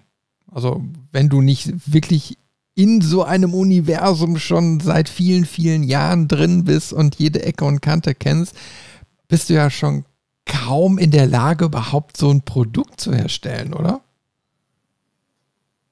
Es ist schwer. Also klar, du kannst auch sagen, ich pick mir jetzt eine Interpretation oder eine alleinstehende Comicbuchreihe oder was auch immer, vielleicht auch nur ein Comic raus und aufgrund dessen mache ich meine eigene Interpretation. Ähm, würde mit Sicherheit auch funktionieren, ähm, reißt aber an der Stelle dann das Batman-Universum wahrscheinlich eher nur an oder ganz oberflächlich äh, an, an, der kleinen linken Ecke oben. ähm, da ist halt immer so die Frage, was, was möchte man machen? Ich meine, man hat den, den Vorteil durch die vielen äh, Gegenspieler, die man hat, hast du ja auch eben schon erwähnt, hast du viele verschiedene ähm, Levels, die du baust und auch viele verschiedene Mechaniken. Du hast ähm, zum Beispiel den ähm, Mr. Pinguin. Das heißt, du kannst in einem Casino-artigen Gebäude, aber auch mit, mit äh, vielleicht so einem Museumscharakter, weil er wird ja ne, als Pinguin bezeichnet, kannst das ein bisschen aufgreifen. Dann kannst du ähm, mit, mit Poison Ivy zum Beispiel so, eine, so ein Pflanzenbiotop bauen, wo du spielst. Also du kannst die Spielwelt halt ganz anders gestalten, viel abwechslungsreicher. Du musst natürlich dann aber immer mit der Herausforderung kämpfen, dass das Ganze am Ende doch ein stimmiges Produkt sein muss. Und da wäre es vielleicht an der einen oder anderen Stelle hilfreich oder auch für die Entwickler einfacher, wenn man sagt, okay, wir fokussieren uns jetzt auf drei Gegenspieler und wir begründen auch storytechnisch, warum diese jetzt an diesem Ort sind, warum sie zusammenarbeiten, was ist der große Plan. Du kriegst es alles besser konstruiert und besser verargumentiert als, naja, in Gotham gibt es halt so viele Bösewichte, die, die tauchen dann halt auf und jeder will sein Stück vom Kuchen haben. Und alle auch noch nachtaktiv. und alle nachtaktiv. Ja, ich finde den Kontrast immer so in den Filmen dann so, so krass. So tagsüber äh, Wayne, ne, so und die, die Stadt lebt so und dann das meiste spielt dann irgendwie so im Dunkeln oder so, ne? Und so ein Spiel, das spielt ja eigentlich immer nur im Dunkeln. Mhm. Ähm, Ja, das ist immer ein bisschen schwierig. So. Aber klar, ich meine, Batman gehört zu das Dunkle und in Spielen kannst du dich auch besser fokussieren. So. Das, das funktioniert ja auch. Also ich meine, funktioniert da, glaube ich, sogar noch besser als in den Filmen, wo du, wo du äh, erzählerisch ja noch mehr in die Breite gehen musst. Mhm. Allerdings muss ich auch wiederum sagen, wenn jetzt so ein Arkham Asylum oder sowas hast, du, du bist die ganze Zeit in dem Gebäude, du spielst Stunden, Stunden, Stunden, so und äh, es bleibt immer dunkel. So, also da passiert jetzt noch niemals irgendwie ein Tag-Nacht-Wechsel oder sonst irgendwie was. Klar, würde jetzt auch die Immersion brechen, ja, aber trotzdem, wenn, wenn du, wenn du, wenn du, äh, sag ich jetzt mal so, ähm, viele Inhalte dann auch baust äh, und dann kommst du raus und merkst dann so, ja, die Welt dreht sich eigentlich gerade nicht weiter, ist auch irgendwie ein bisschen komisch. So. Also ich meine, wir sind jetzt heutzutage in einer Zeit angekommen, wo man irgendwie sagt, ja, so eine Open World, wir haben, wir haben Tages-Nacht-Zyklen in Realzeit und keine Ahnung, ne? Das ist alles so Standard. Man ist es spielerisch gewohnt. Und dann merkst du das doch, wenn so ein Spiel so eine Mechanik dann nicht anwendet und, und äh, quasi so die Zeit einfriert. Ja, finde ich an der Stelle gar nicht so schlimm, weil die Spiele ja im Prinzip erzählerisch immer in einer Nacht stattfinden. Ähm, das wird auch zum Beispiel bei Arkham Origin ähm, nochmal besonders hervorgehoben, weil diese eine, diese eine Nacht ist Weihnachten. Ähm, und da wird auch am Anfang gesagt, also da geht es ja darum, dass äh, einer der Bösewichte, Black Mask, hat acht Söldner angeheuert, die Batman töten sollen. Und dann sagt äh, sein, sein Diener, also Batmans Diener Alfred, dann auch am Anfang so, ja, ähm, wenn sie einfach zu Hause bleiben diese Nacht, dann hat sich das doch erledigt. Dann brauchen sie doch gar nichts machen. Und die Bösewichte scheitern auf jeden Fall, weil sie kommen ja nicht an sie ran. Und dann meint Batman auch, ja, aber sie würden halt Zivilisten äh, in Gefahr bringen, um an mich ranzukommen. Das kann ich nicht zulassen. Und da ist diese, dieses alles spielt in einer Nacht Charakter noch, noch stärker. Dass diese Nacht dann gefühlt äh, zwei Wochen sind, zeitlich, ähm, ist wieder auf dem, auf dem anderen Blatt geschrieben, aber das ist so die, ähm, die Erklärung, warum es da immer dunkel ist ähm, und quasi keine Zeit vergeht. Ich könnte mir auch gar nicht vorstellen, wie man es umsetzen könnte, weil Batman am Tag gibt es ja quasi nicht. Ja, ja, ist auch schwierig, ist eine Herausforderung. Aber wie du vorhin schon sagtest, wie willst du denn in einer Nacht 225 Riddler-Rätsel lösen und den, den Bösewicht noch finden und zur Strecke bringen und alle Nebenquests so, ne? Ähm, ja, ist ja eine Herausforderung. Also wir können ja jetzt auch Wünsche so an die Entwickler richten, so nach, nach äh, zu Rocksteady oder so. Also wenn ihr nochmal was macht, dann gebt euch gefälligst mehr Mühe. ist ja nicht unser Problem. Wir müssen das ja nicht machen. Nein, aber ähm, ich weiß nicht, äh, mich würde mal jetzt nur mal kurz interessieren, auf welchem System hast du äh, die Batman-Spiele gespielt? Mm, ich habe die meisten am Computer gespielt. Arkham Knight habe ich auf der Playstation gespielt. Und wo, wo findest du, passt dieses Spielgefühl besser hin? Controllersteuerung oder klassisch am PC mit Maus und Tastatur? Äh, ganz klar Controller. Also auch am PC habe ich es immer mit dem Controller gespielt. Also mhm. diese Spiele sind eindeutig für den Controller entwickelt worden. Ähm, mit Maus und Tastatur. Ich habe es ehrlicherweise nicht ausführlich ausprobiert, weil ich von Anfang an den Controller da hatte. Ähm, ich kann es mir aber nur schwer vorstellen, weil du ja teilweise am Controller zum Beispiel für die Gadgets ähm, drückst, hältst du den, den linken Trigger-Button gedrückt und drückst dann einen der vier anderen, also Y, X, äh, B oder A in Kombination, um deine Gadgets zu benutzen. Ähm, kriegt man auf der Tastatur vielleicht auch hin, vielleicht mit separaten Buttons, aber dann hat man wieder quasi vier extra Buttons, die man braucht. Und ich glaube, das macht das Ganze ein bisschen komplexer, als es sein müsste. Hm.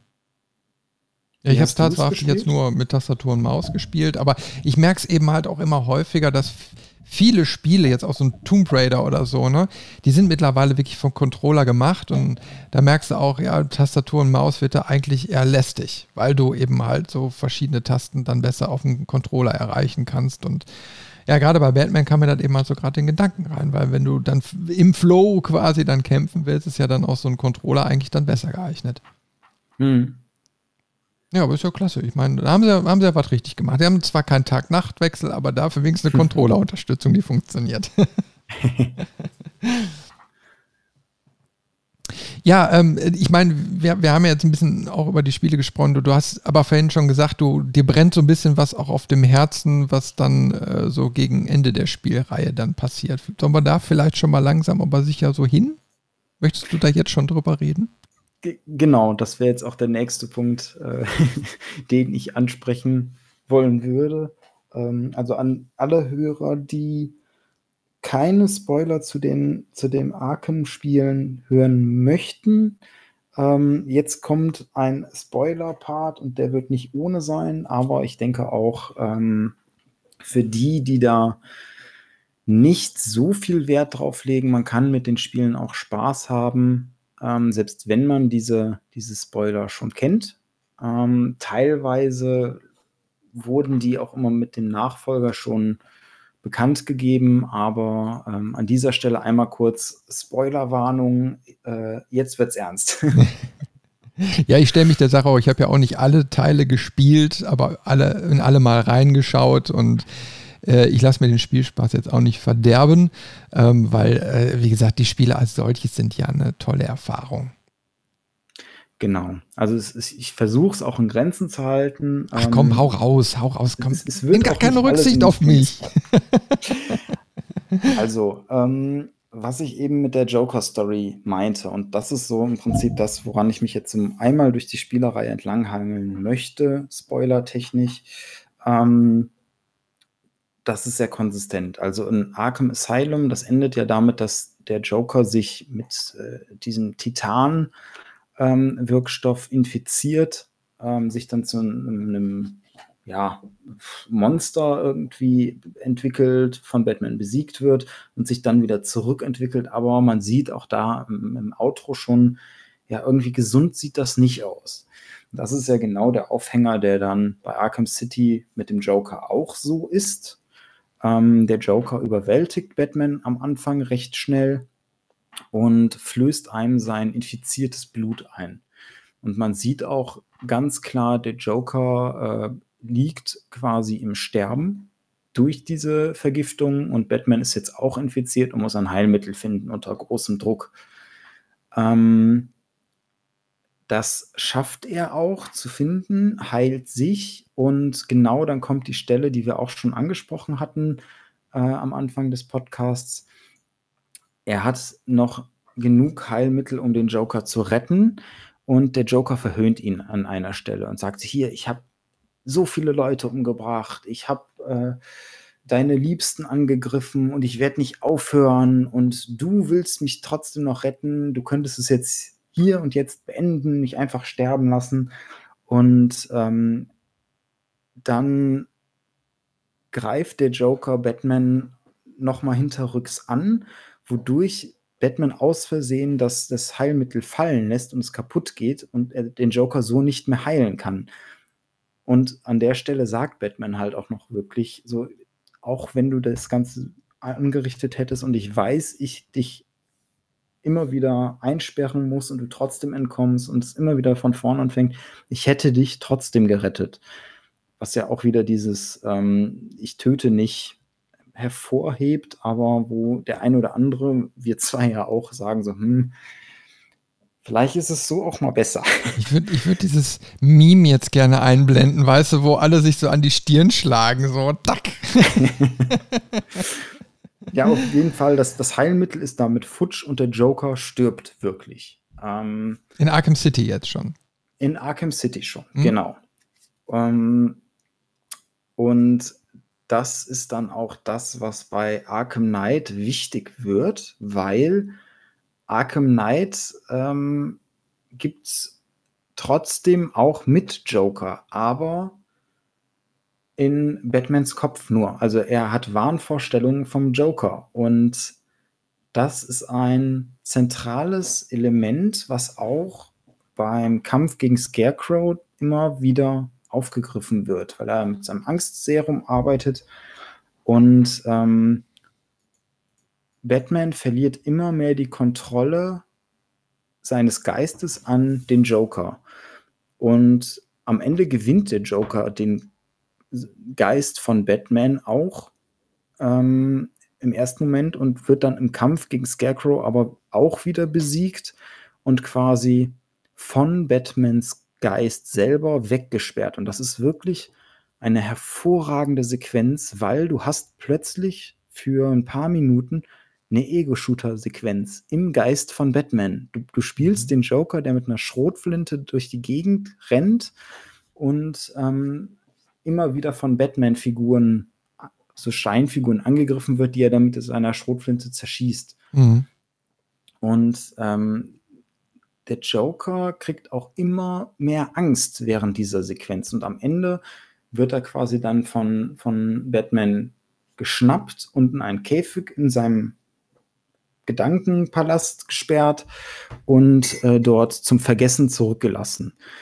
Und ähm, das ist wirklich eine sehr, sehr starke Szene, weil einfach dieser, dieser Konflikt zwischen Batman und dem Joker im Geiste extrem stark ist und der Joker Batman an allen Stellen immer wieder verhöhnt und dann auch mit Sachen verhöhnt, die er früher nicht konnte, weil jetzt kennt er ja alles von Batman. Er weiß auch, dass es Bruce Wayne ist, er weiß, kennt alle seine Lieben, er kommentiert makaber, ähm, wenn liebe Verbündete angegriffen oder sogar getötet werden. Ähm, er, er, treibt da wirklich sein komplett makaberes Spiel mit Batman und, und alles ähm, führt dann auf diesen, diese finale Konfrontation hin, die Batman am Ende gewinnt. Ähm, und das ist aber nicht das richtige Ende. Also das richtige Ende ist dann noch mal einen Schritt weiter. Und zwar, dass Batman quasi stirbt. Also ähm, er, er fliegt zurück äh, zu, zu Wayne Manor, zu, seinem, zu seiner Betthöhle. Und im Endkampf mit Scarecrow ist aber seine Geheimidentität gelüftet worden. Und die Presse und alle sind schon vor, seinem, vor seiner Villa ver, äh, versammelt. Und er hat auch die Maske abgelegt. Ähm, und dann führt er mit Alfred zusammen ähm, das Nightfall-Protokoll aus, wie sie es nennen, was im Prinzip, er, er betritt seine Villa, die Tür schließt sich und alles fliegt in die Luft. Die Villa wird gesprengt, das äh, Batmobil und der Batwing werden in die Luft gesprengt. Ähm, und Batman ist offiziell tot und Bruce Wayne damit. Ähm, dann sieht man auch einen, einen längeren Epilog von ähm, Jim Gordon, von dem äh, da noch Polizeichef, der dann zum Bürgermeister auch wird, der von dieser Nacht erzählt, wo Batman gestorben ist. Und dann kommt eine ganz interessante Szene ganz zum, zum Ende, wo quasi die Einführungssequenz von Batman, also die, die, die Origin-Geschichte ist ja, er ist mit seinen Eltern aus der Oper gekommen, in eine dunkle Gasse überfallen worden, die Eltern sind erschossen worden und so ist er quasi als Batman geboren worden. Und die, das passiert da auch mit einem anderen Paar, nur dass die ähm, Eltern noch nicht umgebracht werden, aber ansonsten ist es exakt die gleiche Szenerie. Es ist wieder eine Frau, auch mit Perlenkette, es ist äh, der, der Mann, es ist ein kleiner Junge, die werden überfallen. Und bevor die Bösewichte da aber, ähm, ich sag mal, tödlich agieren können, taucht auf einem Dach äh, von, von einem Hochhaus plötzlich diese Batman-Silhouette auf und die Bösewichte äh, verhöhnen das dann auch so. Ah, wir wissen, dass Batman tot ist, ne? Verschwinde, du Hochstapler und alles. Und dann erscheint plötzlich, also die, diese Batman-Silhouette wabert auch so ganz komisch, als wenn das neblig wäre.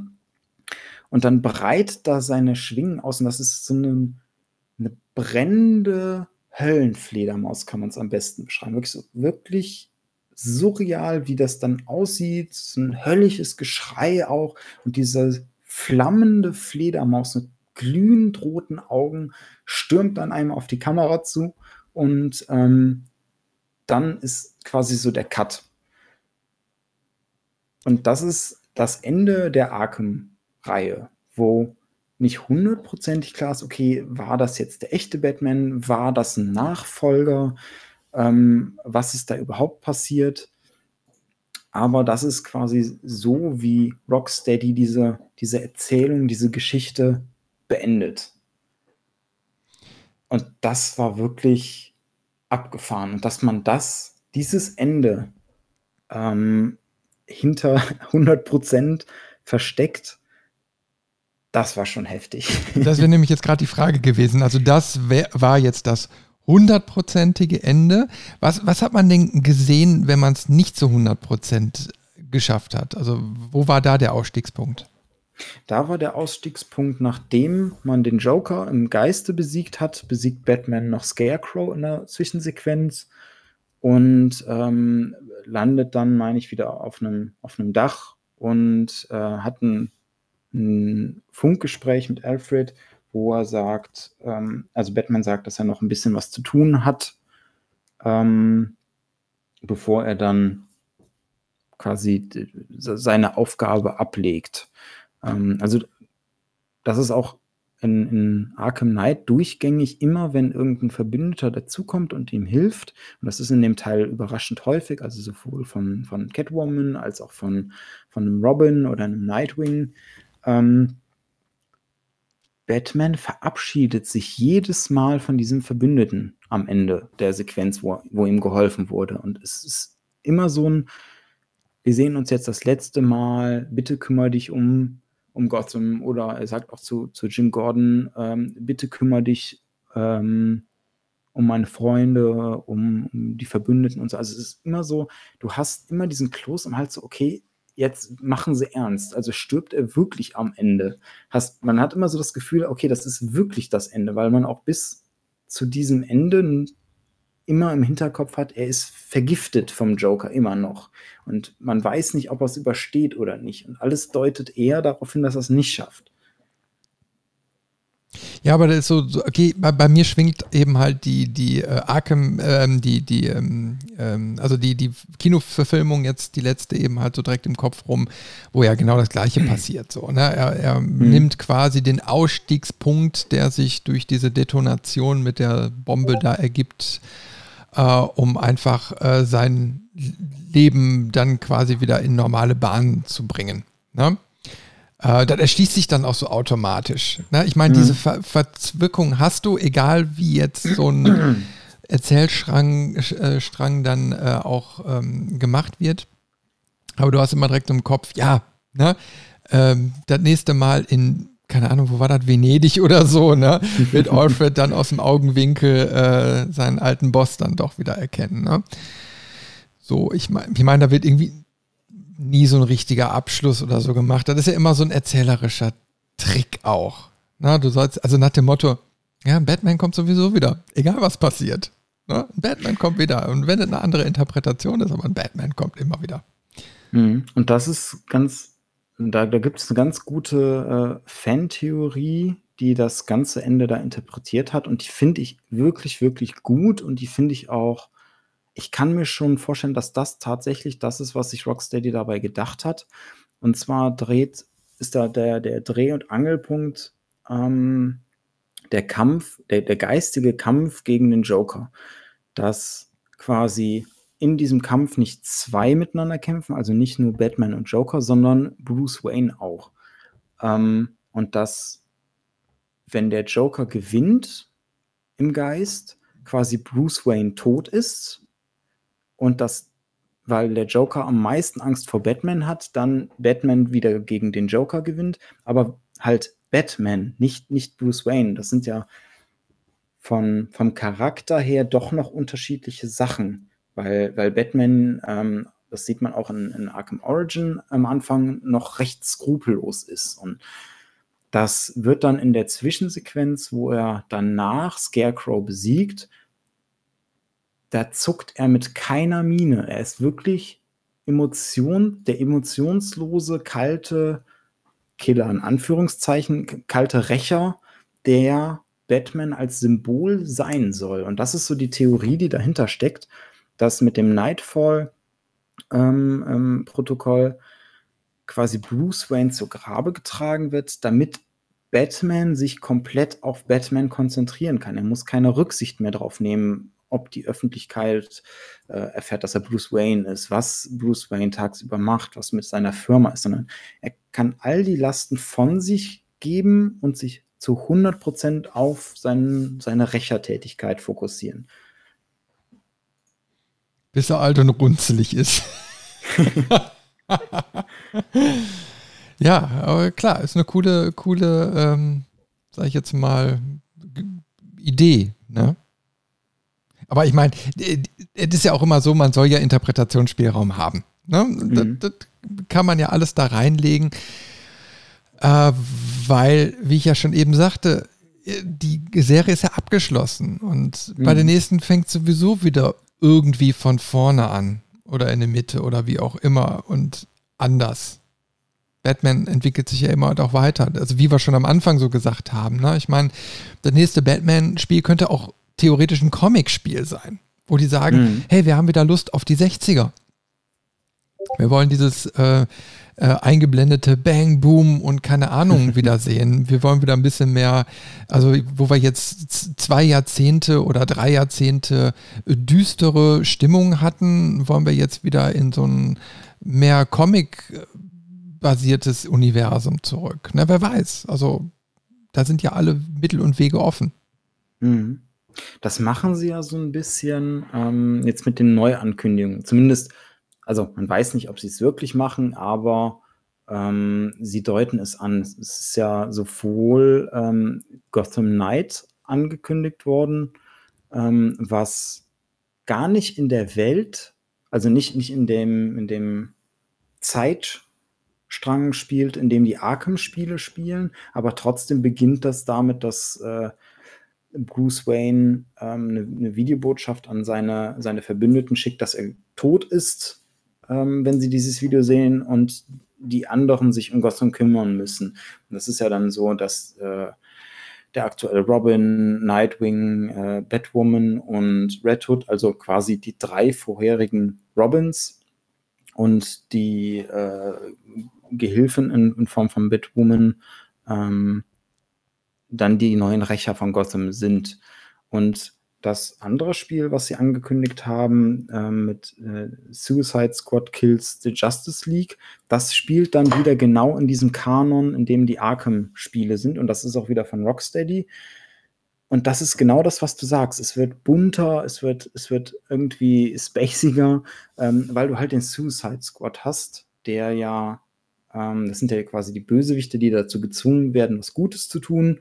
Und weil du sowas, so jemand wie Harley Quinn dazwischen hast, die halt flippig bunt ist und alles, ähm, wird das, glaube ich, genau diese Richtung sein, die du jetzt gesagt hast, wo sie wieder sagen, so, wir wollen mal wieder was bunter, was, was auch am Tageslicht laut dem Trailer. Und äh, wir drehen den Spieß jetzt mal ganz um und sagen, okay, ähm, jetzt spielt man die, die Bösen, die gezwungen werden, was Gutes zu tun, und die sollen sogar noch on top äh, die, die Guten töten, also so Superman zum Beispiel. Mhm. Ähm, wird echt, echt interessant. Der Trailer sah ganz gut aus. Auch ähm, im Trailer, wo Superman dann Zivilisten mit seinen Laseraugen tötet. Ähm, aber auf, also der Trailer war, war nicht auf so düster gritty gemacht, sondern schon auf witzig, weil auch einer von den Helden, die man dann spielt, oder Bösewichten, die man dann spielt, der sagt auch vorher, bevor Batman, äh, Quatsch, bevor Superman den, den Zivilisten tötet, so, ah, oh, guck mal, da ist Superman und der rettet einen Zivilisten. Und dann sieht man halt, wie Superman den äh, Zivilisten mit einem Laser umbringt und dann, oh, ähm, okay, Leute, was machen wir jetzt? Ja, ich meine, also diese, diese Filme, die es da eben halt so gab, zum Beispiel hier Batman versus äh, Superman, ich habe mir den lange Zeit nicht angeguckt, weil ich gedacht habe, so, hey, boah, das kann ja nichts sein, ne? Mhm. Und dann habe ich mir den Film angeguckt und war total begeistert. Ich fand es wirklich klasse gemacht. Also auch die Erzählweise. Äh, aber wie ich schon eben mal sagte, das Problem ist, wenn du immer mehr und mehr vermischt und immer mehr Interpretationen machst, äh, irgendwann wirst du der Sache auch so ein bisschen überdrüssig. So, irgendwann merkst du so, das war jetzt vielleicht ein Schritt zu weit. Und, mhm. und ich meine, deswegen habe ich ja auch mal die Schlagzahl äh, am Anfang des Podcasts so genannt. Ne? Äh, ich meine, 43, 49, 66. So, und dann ist 30 Jahre lang kein Batman passiert, außer in Comics. Ne? Und ähm, dann fingen die Filme wieder an und dann hast du so 89, 95, 97, 2005, 2016 äh, und dann äh, sage ich jetzt mal, nicht die Einzelfilme, sondern auch diese Adaption mit Justice League und so weiter und so weiter und so weiter. Mhm. Ne? Das heißt, da hast du eine enorme Menge, wo jetzt auch zum Schluss alles irgendwie in einen Topf geworfen wird, was zwar auch wieder irgendwie cool ist, aber wo du auch sagst, so dieses, dieses Universum zerfleddert gerade etwas. Es wird so sehr ausgedünnt, dass, oder auch so, so gewisse, also die Charaktere, die etabliert sind, die ja wenigstens einen gewissen Rahmen hatten, wird, wird immer weiter aufgesprengt. So, und da sehe ich eine Gefahr drin. Also, dass du irgendwann sagst, weil jetzt weiß ich eigentlich gar nicht mehr, ist er jetzt gut, ist er jetzt böse, ist er jetzt äh, einer, der extrovertiert ist oder introvertiert oder äh, gegen wen kämpft er jetzt eigentlich gerade, was sind seine Prinzipien? Ne? Das wird durch, durch diese Neuadaption immer weiter verweichlicht. Also deswegen weiß ich nicht, ob es nicht so langsam an der Zeit wäre zu sagen, wir machen jetzt mal wirklich 10, 15 Jahre Pause Verstehst du? Ist jetzt ein krasser Wunsch so, aber, aber irgendwie, wo man, wo man so sagt, so, okay, dann ist vielleicht auch wieder der Kopf frei für, für was Neues, um, nachdem du so einen zeitlichen Abstand hattest. Und die Welt hat dann noch weiter gedreht und vielleicht sieht dann auch eine Adaption von Batman oder von den anderen auch wieder völlig anders aus, weil der auch immer so in einem gewissen zeitlichen Kontext dann äh, eingebettet ist. Das machen ja die Comic-Serien äh, oder Comic-Hefte andauernd. Also nicht nur von Batman, sondern allgemein auch die ganzen Marvel-Comics zum Beispiel, um da die Konkurrenz auch mal mit ins Boot zu holen. Ähm, alle ein, zwei Jahre starten die ein Reboot oder eine neue Fassung. Also es gibt auch von, von Iron Man, von Spider-Man oder auch äh, von, von Flash immer mal wieder ähm, quasi so ein, so ein Schlussstrich, der wird dann gezogen und dann wird gesagt, so jetzt machen wir hier äh, Marvel New Universe oder was weiß ich, wie sie die Phase dann nennen, keine Ahnung. Und dann wird quasi alles nochmal auf Null zurückgedreht und man kann wieder neue Geschichten erzählen oder neue Wege mal gehen. Ähm, Batman ist da tatsächlich einer der wenigen, bei dem das am wenigsten passiert. Also ich glaube, sie haben da mit diesem dunklen, gritty äh, Batman schon was getroffen, wo sie sagen, okay, das passt am besten, das möchten wir schon grob behalten. Klar, es gibt immer mal so, so Ausbrecher, dann diesen äh, Batman im, im, Mittelalter oder was weiß ich. Ähm, aber ich glaube tatsächlich nicht, dass da großartig jetzt eine Pause gemacht wird, vor allem weil ähm, alleine Comic-Helden und Comic-Verfilmungen gerade ihr Hoch hatten oder vielleicht noch haben ähm, über das Marvel Cinematic Universe. Und es ist ja auch jetzt der, der neue Batman-Film angekündigt worden, ähm, der aber auch wieder eine neue Interpretation ist. Also ja, es ist wieder äh, dunkel und äh, düster, aber es wird nochmal bodenständiger, es wird nochmal etwas echter. Das sieht man auch so ein bisschen an den, an den Fahrzeugen, die er zum Beispiel hat. Also es ist nicht mehr dieser äh, fast schon panzerähnliche Cyberwagen, äh, den er da in den Nolan-Filmen hatte, sondern das Motorrad zum Beispiel, das sieht aus wie ein normales Motorrad. Da ist halt vielleicht hier oder da links und rechts ein bisschen Verkleidung dran geklebt, aber im Grunde erkennt man noch das normale Motorrad. Und ähm, das lässt einen so ein bisschen hoffen, dass sie sich auch mal was ganz Neues trauen ich habe auch gelesen, dass ähm, sie sich mehr auf diesen Detective-Part fokussieren möchten, was ja zumindest für die Film-Batmans auch wieder ein Novum ist. Dass man wirklich sagt, okay, wir machen eine Detektivgeschichte draus, die auch Action und vielleicht sogar Horrorelemente äh, beinhaltet, weil das würde ja auch so ein bisschen zu Batman passen. Ja, ja, ja, also äh, ich sag mal, wird ja so ein bisschen mehr Back to the Roots sein, wo, wo, wo wir jetzt wieder bei den 60ern wären, nach dem Motto, mhm. ähm, Batman kümmert sich so äh, um einen Part, den die Polizei nicht leisten kann, aber ab einem gewissen Punkt übernimmt der lange Arm des Gesetzes. Mhm. Ja? So, und dann wäre es wieder wenigstens in so einem, so, so einem verständlicheren Kanon so, ne? wo man sagt, okay, da, die, die Polizei hat ja immer so einen gewissen äh, wichtigen Punkt ja auch bei Batman eingenommen. Und bei den Neuinterpretationen ist das in den Hintergrund gerückt. Und wenn man das wieder ein bisschen mehr fokussiert, äh, wäre da eigentlich was gewonnen. Mhm. Ja, muss man einfach mal ähm, abwarten, wie die Neuinterpretation also aussieht. Also ich, ich fände es cool. Also ich meine, äh, so ein bisschen bodenständiger, ein bisschen, wo man sagt, ja, okay, das kann ich mir jetzt vorstellen wenn einer zu so einem Rächer wird und äh, selbst das Motorrad zusammenschraubt, das kaufe ich dann der Person eher ab, als wenn er sich jetzt ein, äh, keine Ahnung, äh, Militärfahrzeug äh, aus einer ähm, Probeentwicklung irgendwie organisiert.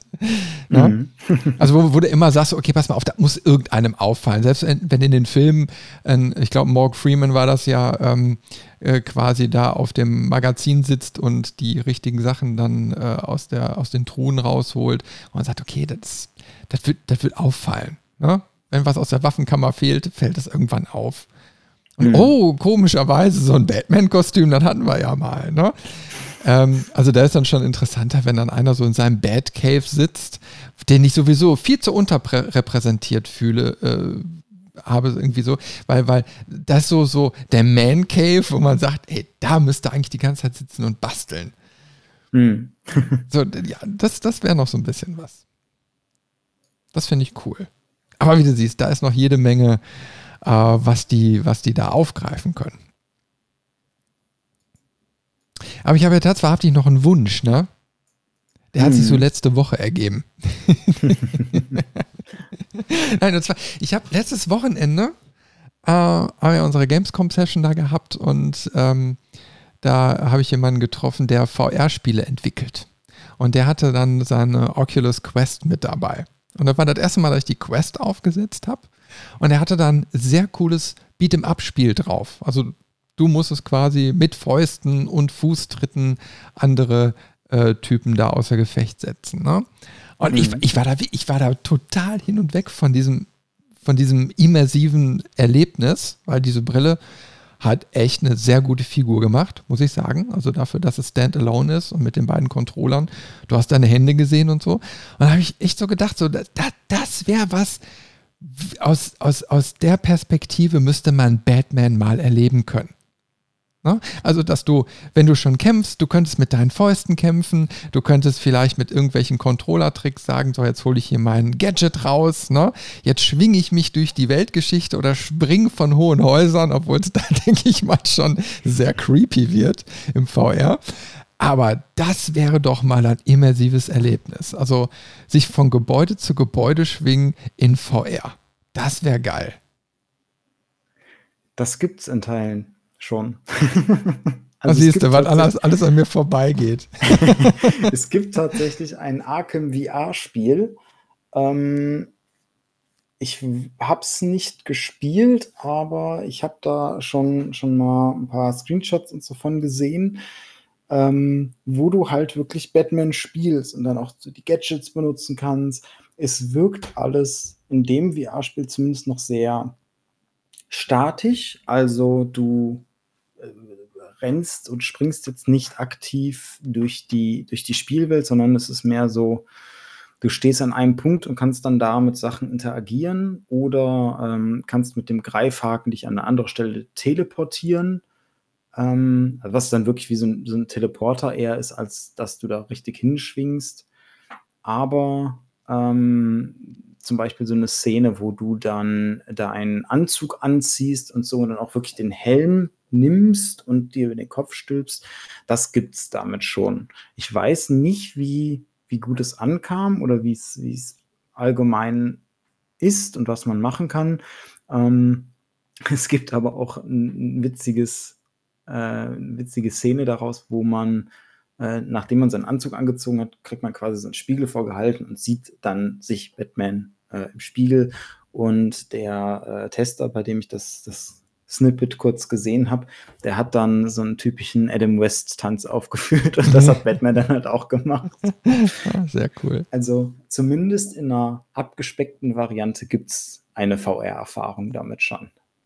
Ja, ich stelle mir das insofern interessant vor, weil äh, so bei den Spielen ist mir dieser Detektivmodus eigentlich doch ein bisschen zu kurz gekommen. Also da mhm. meines Erachtens wurden da Potenziale äh, verschenkt. Da haben wir leider gar nicht, jetzt sind wir gar nicht richtig drauf eingegangen, aber sorry. Ähm, das hat mir so ein bisschen gefehlt, aber so eine VR-Erfahrung kann genau das sehr, sehr intensiv abdecken. Also mhm. äh, in dem Spiel, was ich jetzt da ausprobieren durfte, war es eben halt auch so ähnlich wie bei Half-Life Alex. Ähm, du konntest äh, Flaschen, die rumstanden, nehmen und dir von allen Seiten angucken. Du konntest ein Glas nehmen, du konntest was werfen, du konntest Knöpfchen drücken ne? ähm, oder zumindest so tun. Also du konntest äh, mit deiner Umgebung sehr intensiv interagieren. Und das ist natürlich so ein Punkt, wo du sagst, ja, wenn du jetzt einen Tatort untersuchen musst und sollst, äh, ähm, und, und dann diese VR-Möglichkeiten hast, wo du sagst, du kannst Kartons hochnehmen, du kannst Sachen aus dem Weg räumen, du kannst Gegenstände wirklich in die Hand nehmen und kannst sie drehen und wenden, ohne jetzt ein Mausrad oder so zu benutzen, äh, um rauszufinden, was ist da passiert und dann dann eine Schlussfolgerung daraus zu ziehen. Mhm. Das würde so ein System wirklich sehr gut abbilden können. Das wird ja, nochmal echt was bringen.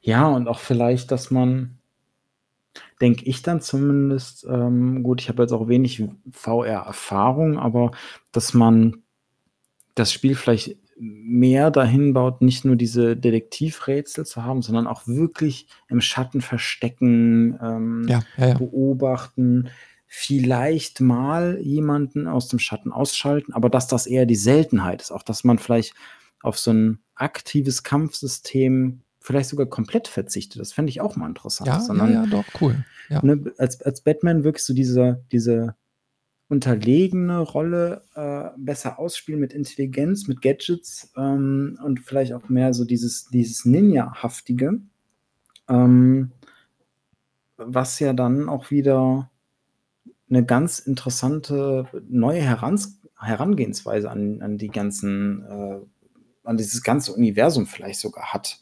Ähm, und dadurch auch diesen, diesen Pazifismus beziehungsweise diesen Nicht-Töten-Aspekt nochmal hervorhebt. Und ähm, was Batman ja auch immer sein möchte oder ist, ist ja dieser, dieser Mythos, dieser Schatten. Und man hat Angst, sich nachts irgendwie mit seinen äh, Machenschaften auf die Straße zu wagen. Und das könnte man dadurch natürlich nochmal bestärken und hat zusätzlich nicht das Problem, dass man sich irgendwie ein cooles Kampfsystem in VR ausdenken muss, weil ich kann mir schon vorstellen, dass das gerade der Teil ist, ähm, der schwer sein könnte, vor allem wenn man äh, vielleicht auch, wenn einem schnell übel wird mit so einem VR-Headset.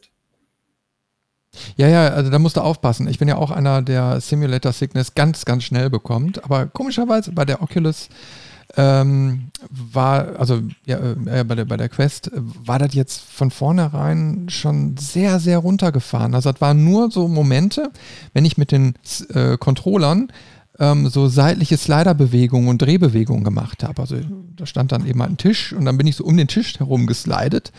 Und da habe ich gemerkt, so, da meine Knie wollten da so ein bisschen in Bewegung treten und dann habe ich so kurz im Kopf gemerkt, so, ah, da passiert gerade irgendwas, was nicht Stimmt, aber mir wurde nicht übel. Komischerweise. Das ist das erste Mal, dass mir nicht übel wurde. Nur komisch, aber in dem Moment, wenn ich die Bewegung gestoppt habe, hörte dieses Gefühl sofort auf. Aber okay, das ist, das ist eben halt, sag ich jetzt mal, wie du dieses VR-System auch, auch genau anwendest. Ne? Also mhm. ein Free-Flow-Kampfsystem, wie jetzt in den Spielen, äh, kannst du mit so einem VR nicht machen. Aber du könntest, wie du schon gerade sagst, genau den Aspekt von Batman, den, den er eigentlich ausmacht, sondern nicht der Superheld, sondern ich sag mal, der normale äh, Typ, der sich quasi nur hinter einer Maske versteckt und auf seine Gadgets angewiesen ist, auf seine Intelligenz und Auffassungsgabe, das könntest du mit so einem VR-System perfekt mal in Szene setzen. Mhm. Oh, das wird toll, wenn das irgendwann mal kommt. Da freue ich mich. Vielleicht habe ich bis dahin auch mal so ein VR-Ding. ja, ich denke auch immer bei so akrobatischen, schnellen Bewegungen hm, an Mirror's Edge. Ich weiß nicht, ob du das Spiel kennst. Kennen ja, ich habe es aber nur fünf Minuten gespielt. Das ist immer noch in meiner Bibliothek, leider. Geht mir ähnlich. Diese fünf bis zehn Minuten haben mir aber schon gereicht tatsächlich. Das war ja noch nicht mal VR, sondern einfach nur aus der Ego-Perspektive und diese ganzen Hechtrollen und äh, Walljumps und was es da alles gibt aus der Ego-Perspektive ich hatte immer das Problem, ich wusste nicht mehr, wo ich bin. Ich wusste nicht mehr, wo ich hin muss. Äh, ich habe so schnell die Orientierung verloren. Und wenn ich mir vorstelle, das jetzt noch als, als VR wirklich, wo mein Körper die ganze Zeit schreit, äh, auf dich zu rollen, auf dich zu drehen. ah, ich ich meine, klar, ich, ich, ich stecke da nicht drin. Es wird da auch die technischen Tricks geben, dass das funktionieren kann. Aber da muss dann so viel Arbeit und Aufwand reingesteckt werden, der vielleicht gar nicht benötigt wird bei sowas, ähm, dem man dann vielleicht lieber das Geld und das, die Zeit in andere Aspekte stecken kann. Ja, warten wir einfach mal ab. Lass uns mal überraschen.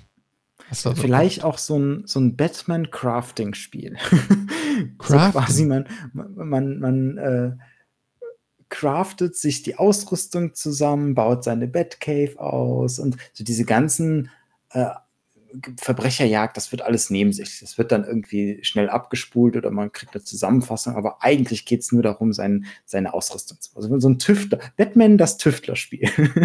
Peter Lustig im Batcave. Ja, ich nähe mir jetzt mein, mein Batman-Kostüm an der Nähmaschine und das mit VR. Oder ich, ich baue äh, das Batmobil zusammen. Oh, das. Ja, Batman Simulator. Cool. Jetzt trifft man zwar total ab, aber so, so ein Simulator-Spiel. und dann, dann musst du die Gadgets an dem Anzug anbringen, darf aber auch nicht zu schwer sein. Oder du musst die, diese ähm, Balance zwischen Wendigkeit und Schutz hinkriegen und kannst dann neue Sachen erforschen. Also hm, die, die Idee war eigentlich nur als Scherz gemeint, aber jetzt gefällt es mir. aber ich glaube, lass uns lieber aufhören. wir driften ab. Ah, schön. Nein, aber wir haben jetzt auch wieder, oh, wir haben über zwei Stunden jetzt schon auf der Eieruhr. Äh, Wahnsinn. Äh, also wir haben schon wieder über, über ein Thema so lange gequatscht und vielleicht sind bis an dieser Stelle auch wirklich noch ein paar Hörer geblieben. Ihr könnt ja mal eine Nachricht hinterlassen, ob ihr diese Worte noch gehört habt. Wäre cool. ja, äh, ich würde sagen, wir machen jetzt das Thema äh, zu, oder? Genau, ja. Gut, also es war mir wieder ein Vergnügen. Ähm, ich bin mal gespannt, was wir als nächstes äh, aus der äh, Grabbelkiste ausgraben werden und worüber uns dann wieder so anderthalb, zwei Stündchen unterhalten. äh, uns werden die Themen bestimmt nicht ausgehen, gehe ich mal ganz stark von aus. Wir finden schon was. Ja. Gut, dann äh, bleibt mir eigentlich nur wieder äh, Tschüss zu sagen. Danke fürs Zuhören. Checkt mal gerne unseren YouTube-Kanal, unsere Facebook-Seite, unsere Webseite, äh, auf der man auch fleißig kommentieren kann. Äh, das freut uns natürlich, wenn da irgendwelche Kommentare mal eintrudeln, auf die wir reagieren können. Das ist immer ein schönes Erlebnis, wenn wir merken, ähm, ja, ihr hört uns zu und habt da auch was zu, zu sagen. Und äh, ja, bis dann bleibt eigentlich nur zu sagen, bis zum nächsten Mal, was auch nicht allzu lange dauern wird. Und ähm, danke fürs Zuhören. Tschüss und bye bye. Tschüss.